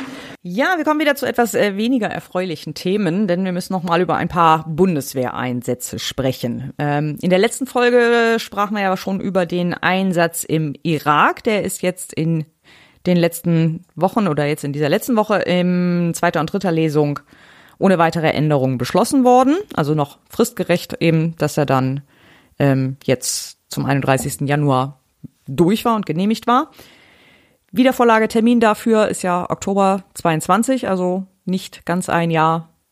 Und dann werden wir uns leider schon wieder damit beschäftigen müssen und hoffen dann, dass auch wirklich dann diese Evaluierung, die angepeilt wurde, auch durchgeführt wurde. Auf die bin ich sehr gespannt. Dann gab es jetzt noch zwei weitere Einsätze, die beide zum 31.03. auslaufen würden und äh, daher jetzt verlängert werden muss, mussten. Das ist einmal die Mission UN-MISS oder UNMISS, ich weiß nicht, wie es ausgesprochen wird, im Südsudan und die Operation Sea Guardian im Mittelmeerraum. Die, äh, die Mission im Südsudan ist eine UN-Mission mit dem Ziel, die, den Aufbau des neuen Staates äh, der Republik Südsudan zu unterstützen, läuft seit äh, Juli 2011 und da sind äh, zurzeit elf Kräfte im Einsatz, fünf davon im Hauptquartier äh, in der Hauptstadt und ähm, sechs halt im Land verteilt so als Beobachter. Also die übernehmen da so Führungsaufgaben, Verbindung, Beratung, Unterstützung und so. Ähm, diese Mission ist auch äh, ist jetzt nicht so umstritten, also nicht so sehr wie der wie der Irak-Einsatz, den wir letztes Mal hatten. Ähm, da, da sind sich die äh, alle drei Ampelparteien relativ einig, dass der Einsatz richtig und wichtig ist. Da geht's ja auch ja eher um Aufbau anstatt um Bekämpfung. Ja. Deswegen ist das wahrscheinlich nicht so umstritten, ne? Genau, genau. Ähm, von daher, also ich, ich kenne mich mit der Sit- Situation im Südsudan überhaupt nicht aus. Kann ich nicht, kann ich nicht beurteilen. Ähm, deswegen machen wir das hier für die Akten. Äh, diese Mission ist jetzt also verlängert worden, beziehungsweise, nein, erstmal ist es nur in den Ausschuss überwiesen worden, jetzt in dieser Woche. Ähm, endgültig beraten werden die dann im März. Genauso die Operation Sea Guardian ist auch in den Ausschuss überwiesen worden. Äh, da geht es um Seeraumüberwachung im Mittelmeerraum zur Bekämpfung des internationalen Terrorismus. Da ähm, geht es also darum, Schiffe zu kontrollieren und zu durchsuchen, die irgendwie im Verdacht stehen, eine Verbindung zu terroristischen Organisationen oder zum Waffenschmuggel zu haben. Woran man das an dem Schiff erkennt, ist mir nicht ganz klar. Aber gut. Ähm, diese Mission läuft seit November 2016 und äh, wird im, äh, von deutscher Seite durch eine Fregatte äh, unterstützt. Das ist im Moment, war es jetzt lange die Fregatte Schleswig-Holstein, jetzt ist es aber irgendwie, glaube ich, eine andere. Ähm, und die zirkuliert oder patrouilliert, äh, sagt man, glaube ich, irgendwo in der Ägäis halt zwischen der Türkei und Griechenland und ja, fängt halt Schiffe ab und kontrolliert die, ob die eventuell Waffen schmuggeln oder terroristische Anschläge planen und solche Dinge. Ähm, diese Operation ist eine Nachfolge der Operation Active Endeavour. Die wiederum geht noch zurück auf den 11. September und ist dann in, im Nachgang des Terroranschlags in New York ähm, gestartet worden. Und jetzt diese Operation Sea Guardian ist sozusagen der, der Nachfolger davon. Hier haben wir wieder einen ähnlichen Fall wie bei der äh, bei dem Irak-Einsatz, denn da sind die Ampelparteien nicht äh, einig. Die SPD und FDP haben jetzt in der Vergangenheit immer dafür gestimmt, die zu verlängern und auch ursprünglich, glaube ich, um sie einzusetzen. Die Grünen haben allerdings auch hier immer dagegen gestimmt. Auch diese Mission wird jetzt erstmal noch im Ausschuss beraten. Äh, wir gehen auch davon aus, dass dieser Einsatz dann auch irgendwann im, nochmal evaluiert werden soll und die Grünen da vielleicht dann auch nochmal das ein oder andere mehr daran ändern wollen werden. So evaluiert wie alle anderen Bundeswehreinsätze auch. Richtig, also soll ja, genau, das steht ja auch im Koalitionsvertrag drin, dass alle äh, Bundeswehreinsätze nach und nach evaluiert werden sollen. Ähm, das wird dann auch bei diesem passieren. Genau, endgültig abgestimmt wird auch dieser Einsatz dann im März. Wie immer bei Auslandsgeschichten äh, haben wir nicht so richtig viel Ahnung immer von der Situation äh, und können uns da immer nicht so gut äh, zu äußern. Deswegen nehmen wir das jetzt zu den Akten, dass diese ja. Einsätze hier besprochen wurden. Dann äh, kommen wir zu lustigeren Parteien. Was war denn sonst noch so im Bundestag los? Ja, also wir haben doch letztes Mal über den Herrn Uwe Witt gesprochen, der aus der AfD ausgetreten ist. Ja. Weil die AfD ihm zu rechts war. Richtig. Dieser Herr ist jetzt in die Zentrumspartei eingetreten und vertritt jetzt im Bundestag eben die Zentrumspartei. Äh, von denen habe ich lange nichts gehört. Äh, ich habe von denen noch nie was gehört. Nur kurz hier äh, von meiner Seite aus erstmal so ein paar Stichpunkte.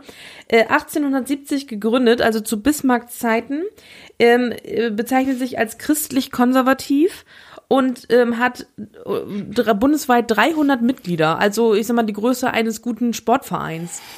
ähm, Äh, was? Also who the fuck ist Zentrumspartei? Ja, also ich tatsächlich habe von denen das letzte Mal gehört im Geschichtsunterricht zum Thema Weimarer Republik. Die haben unter anderem damals auch Franz von Papen, glaube ich, zum äh, Bundeskanzler mitgewählt. Äh, nee, Quatsch, der Franz von Papen war Mitglied der Zentrumspartei.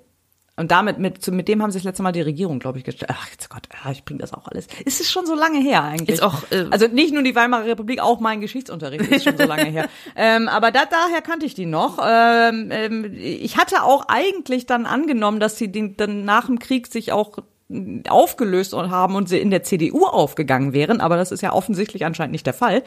Ähm, in einem, in einem Artikel stand, es ist eine, ähm, es, also warum die sich nicht aufgelöst haben, es ist ein hartnäckiger innerer, also ein Kern von der, 300 Leuten. Von 300 Leuten, der da immer noch dran festhält. Ja. Und jetzt vielleicht der 301 mit Uwe. jetzt 301. Genau. Waren auch sechs, 1957 waren sie das letzte Mal im Bundestag vertreten tatsächlich. Da wurden sie aber gewählt im Unterschied zu ja, jetzt. Ja, Weil die, ja, für diese Bundestagswahl sind sie nicht mal angetreten. Ja, ähm, eine weitere christlich-konservative Partei, Juhey. Naja, gut. Juhey. Aber, aber gut. Also es ist jetzt tatsächlich, habe ich dann rausgefunden, äh, dass, es, dass das auch gar nicht so ungewöhnlich ist, dass äh, Menschen aus Parteien austreten, in andere Parteien austre äh, eintreten, die eigentlich gar nicht im Bundestag in den Bundestag gewählt wurden. Ähm, das ist in der letzten Legislaturperiode tatsächlich viermal passiert. Unter Mhm. anderem hatte die Partei, die Partei, auch kurz einen äh, Abgeordneten, der vorher bei der SPD war. Ach was. Ja. Ist auch total an mir vorbeigegangen. Ähm, insofern scheint das nicht so große Auswirkungen zu haben. Naja, ich bin ja nur froh, dass das jetzt äh, so etwas ist und dass er nicht aus der AfD ausgetreten ist, weil die ihm zu links waren und er jetzt in eine ultrarechte Partei das eingetreten wir in wäre. der letzten Legislaturperiode dreimal, weil in der Let da sind nämlich drei aus der aus der AfD ausgetreten und haben äh, wie hieß das blaue Liste oder so blau irgend, irgendwas mit blau. Mhm. So, äh, ja, ich glaube, blaue Liste hieß die Partei dann. Die sie selber Partei heißt Blaue Liste. Ja, äh, genau. Und die hatten sie, glaube ich, dann selber gegründet und waren dann halt, halt mit irgendwie zwei, also ich glaube nie, nie zeitgleich, aber die blaue, diese komische blaue Partei hatte dann auch mal drei. Also die andere komische blaue Partei.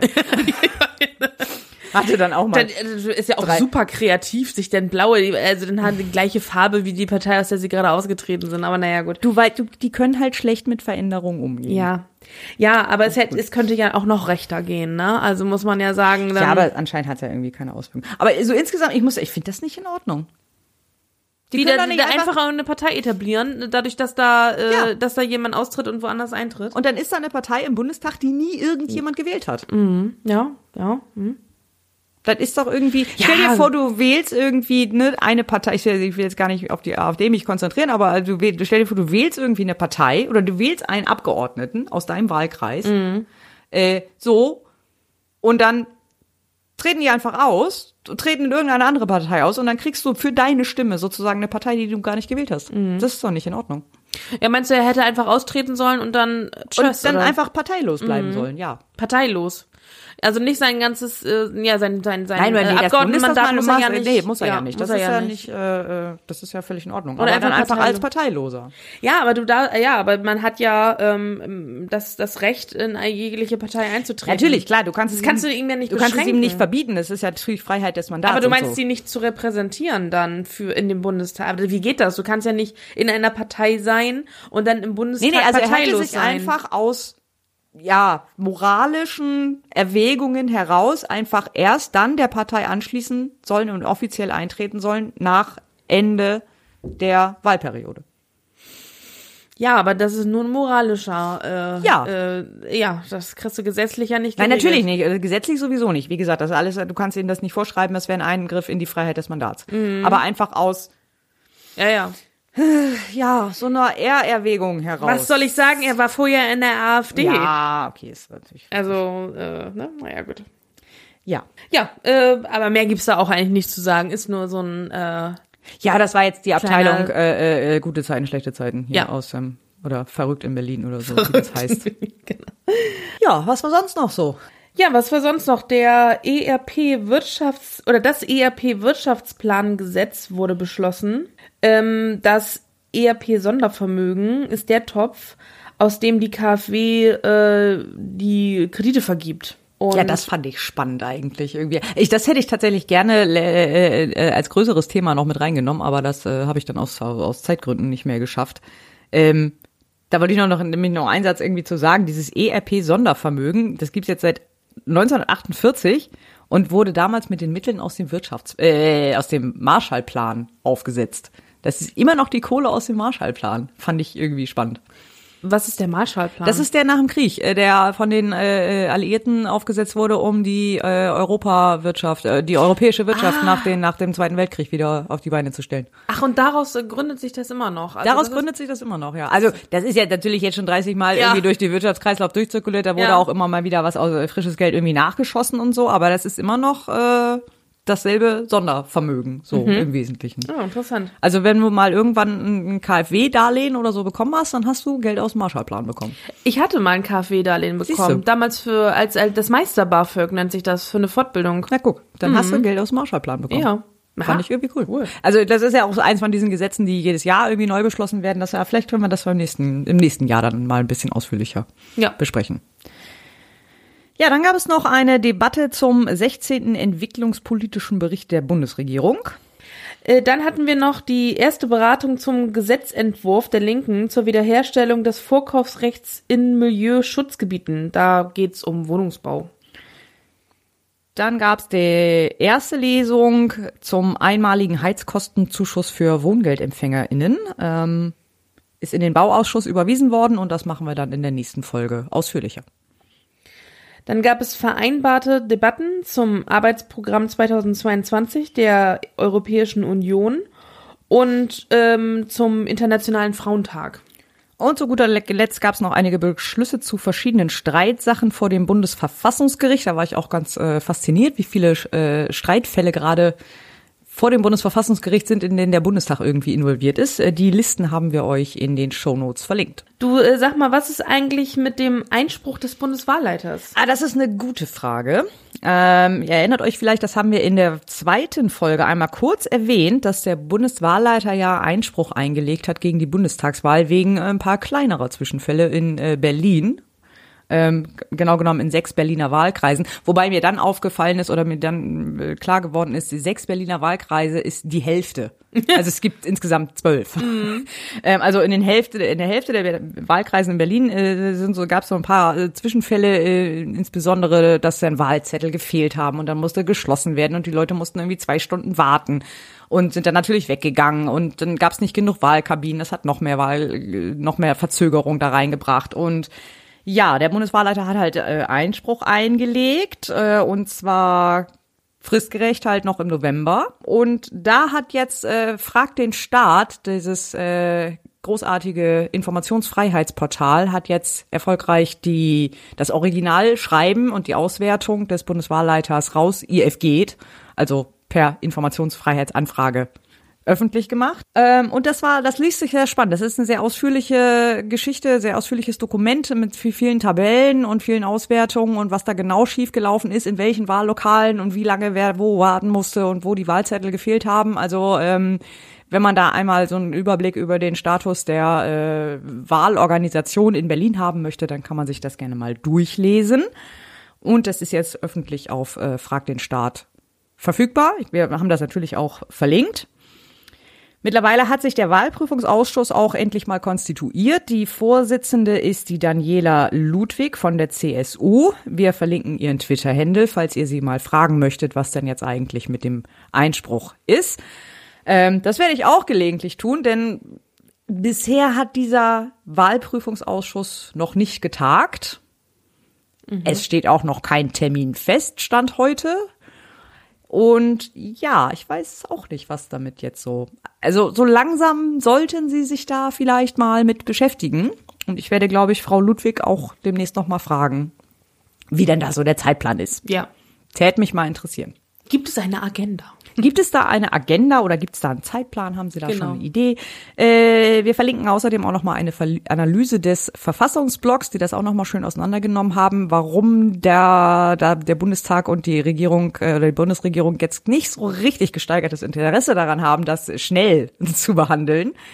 Denn äh, es würde am Ende des Tages bedeuten, dass halt in diesen sechs Berliner Wahlkreisen halt nochmal gewählt werden muss. Oha. Oha. Es wird keine großen Veränderungen im Bundestag geben. Also wir reden dann von einem Sitz mehr oder weniger für die eine oder andere Partei. Also es gibt insgesamt drei Parteien, ja, vier, drei realistisch, vier sehr unwahrscheinlich, ähm, die vielleicht noch einen Sitz mehr oder weniger haben könnten. Also es wird jetzt nicht die Mehrheitsverhältnisse im Bundestag irgendwie großartig auf links drehen oder sowas. Aber ähm, ja, ne, es muss halt schon irgendwie seine Ordnung haben. Ähm, insbesondere wenn wir jetzt so mit die mit Blick auf ja Wahlfälschungsdebatten in anderen Ländern schauen, ähm, muss das schon irgendwie können wir das halt nicht durchrauschen lassen. Mhm. So, also das das geht nicht.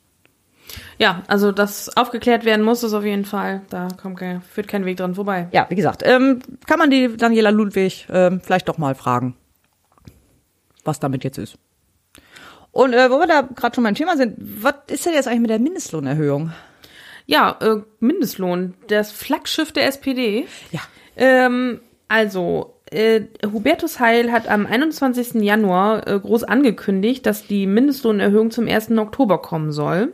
Ähm, Wochen später ähm, ist dann immer noch kein Entsetz, äh, Gesetzentwurf auf der Website vom ähm, Bundesministerium für Arbeit. Und äh, jetzt stellt sich raus, der Entwurf ist zwar verteilt, aber nur an äh, den Presseverteiler und äh, Organisationen, die Stellungnahmen abgeben sollen. Ähm, also es ist immer noch kein offizieller Entwurf äh, online. Und ähm, Äh, wir haben aber Entwurf und viele Stellungnahmen äh, zusammengegoogelt. Genau, die finden sich dann auf unserer Webseite parlamentsrevue.de. Genau. Also Status ist, äh, das Ganze befindet sich jetzt ähm, im Beteiligungsprozess. Ähm, und wie lange das dauert, weiß aber noch keiner. Nee, auch da noch kein Zeitplan bekannt. Ähm, der Beteiligungsprozess müsste jetzt aber so langsam mal abgeschlossen sein. Also wie gesagt, der ist am 21. oder so in der Woche um den 21. Januar rum verteilt worden an die ganzen Verbände und Organisationen. Sehr viele haben auch ähm, schon Stellungnahmen veröffentlicht, zumindest bei sich auf der Webseite. Das sind die, die wir finden konnten. Ähm, wer sonst noch so gefragt wurde, wissen wir natürlich nicht, weil das äh, Ministerium das leider nicht online stellt, so wie die anderen. Und so wie es eigentlich im Koalitionsvertrag steht. Aber egal. Ähm, und ja, so für den Zeitplan, das müsste alles ja so Mitte Juni spätestens ins Parlament, damit es dann noch rechtzeitig vom Bundesrat wiederum ähm, beschlossen werden kann und damit eben auch die Unternehmen dann noch rechtzeitig äh, noch genug Vorlaufzeit haben, mhm. damit es dann zum 1. Oktober in Kraft tritt. Also Juni wäre schon echt, äh, wäre schon spät. Ja. Ja, kommen wir zu dem Ausblick ähm, auf unsere nächste Folge. Also die nächste Sitzungs- oder die nächsten Sitzungswochen sind ähm, ab dem 16. bis zum 25. März, zwei Wochen am Stück. Und ja, wir werden uns dann kurz danach äh, anschließen mit wahrscheinlich folgenden Themen. Genau, die ersten, äh, der erste Entwurf für die Tagesordnung ist schon online, der ist allerdings noch strittig. Ähm, bisher auf der Tagesordnung stehen äh, erstmal die Bundeswehreinsätze Südsudan und Sea Guardian. Die müssen dann ja in der Woche beschlossen werden. Dann auch die Anträge zur Impfpflicht, wie vorhin schon besprochen. Genau, dann gibt's noch, äh, soll es noch eine Änderung des Infektionsschutzgesetzes geben. Zudem sind uns aber noch keine Details bekannt. Dann äh, soll der Heizkostenzuschuss, ähm, wie eben schon erwähnt, dann beschlossen werden. Es gibt außerdem noch zwei Gesetzentwürfe der Opposition, nämlich einmal von den Linken die Rentenversicherung Mindestrücklage, die war eigentlich schon in, für die letzte Sitzungswoche auf der Tagesordnung, wurde dann aber kurzfristig wieder abgesetzt. Und die CDU-CSU hat noch einen Gesetzesentwurf eingereicht zum Handelsabkommen CETA. Ähm, eventuell könnte noch drankommen äh, Übergang des Bewacherregisters äh, an das Statistische Bundesamt. Ähm, da gibt es einen Gesetzesentwurf des BMI. Und wahrscheinlich kommt auch noch äh, das vierte Corona-Steuerhilfegesetz. Das äh, wurde genau wie das Bewacherregister jetzt äh, kürzlich im Kabinett beschlossen, wird wahrscheinlich im März noch besprochen werden. Dann geht es um den Wirtschaft Jahreswirtschaftsbericht 2022 von der Bundesregierung. Ähm, das sollte eigentlich äh, diese Woche schon kommen, wurde aber kurzfristig abgesetzt. Und zu guter Letzt wurde noch angekündigt, äh, auch wie es im Koalitionsvertrag steht, dass es einen Untersuchungsausschuss zum Abzug aus Afghanistan geben soll. Da äh, gab es einige Stimmen aus den Regierungsparteien, dass jetzt, dass der auch jetzt im März beschlossen werden soll oder eingesetzt werden soll. Ja, das war's erstmal für diese Folge. Genau, wir haben jede Menge spannende Themen anscheinend für die nächste, sehe ich gerade. Wann wir sie aufnehmen, wissen wir noch nicht so ganz genau, ob wir beide Wochen zusammen abdecken oder ob wir dann eine Folge dazwischen schieben. Das hängt von privaten Themen ab, das sehen wir dann. Und ja, ihr hört uns, wenn ihr uns hört, würde ich sagen. Genau. Und hoffentlich seid ihr wieder dabei. Ja, dann habe ich noch eine letzte Sache, so ein kleiner Downer am Ende. Heute ist der 19.02.2022. Das heißt, heute jährt sich zum zweiten Mal der terroristische Anschlag von Hanau. Äh, der eine oder andere hat es vielleicht mitbekommen, es ist äh, Usus, könnte man fast sagen, anlässlich dieses Gedenktags noch einmal der Opfer dieses Anschlags zu gedenken und ihren Namen zu nennen, damit sie nicht in Vergessenheit geraten. Wir schließen uns an und wir gedenken Gökhan Gültekin, Sedat Gürbüz, Said Nessa Hashimi, Mercedes Kirpac, Hamza Kotovic, Willi Viorel Baun, Gabriele Ratjen, Fatih Sadacholu, Ferhat Unvar und Kalejan Velkov.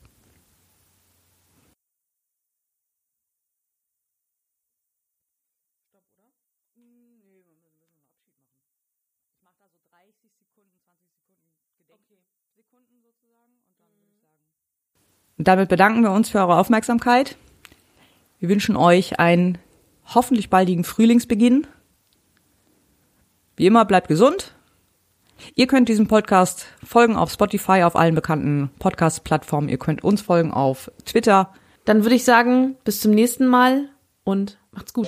Bis bald. Tschüss.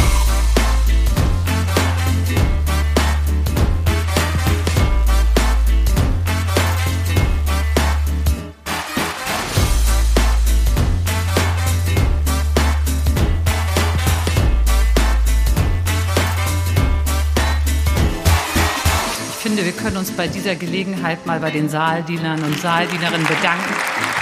Ein so sauberes Pult hat, glaube ich, noch keiner heute bekommen.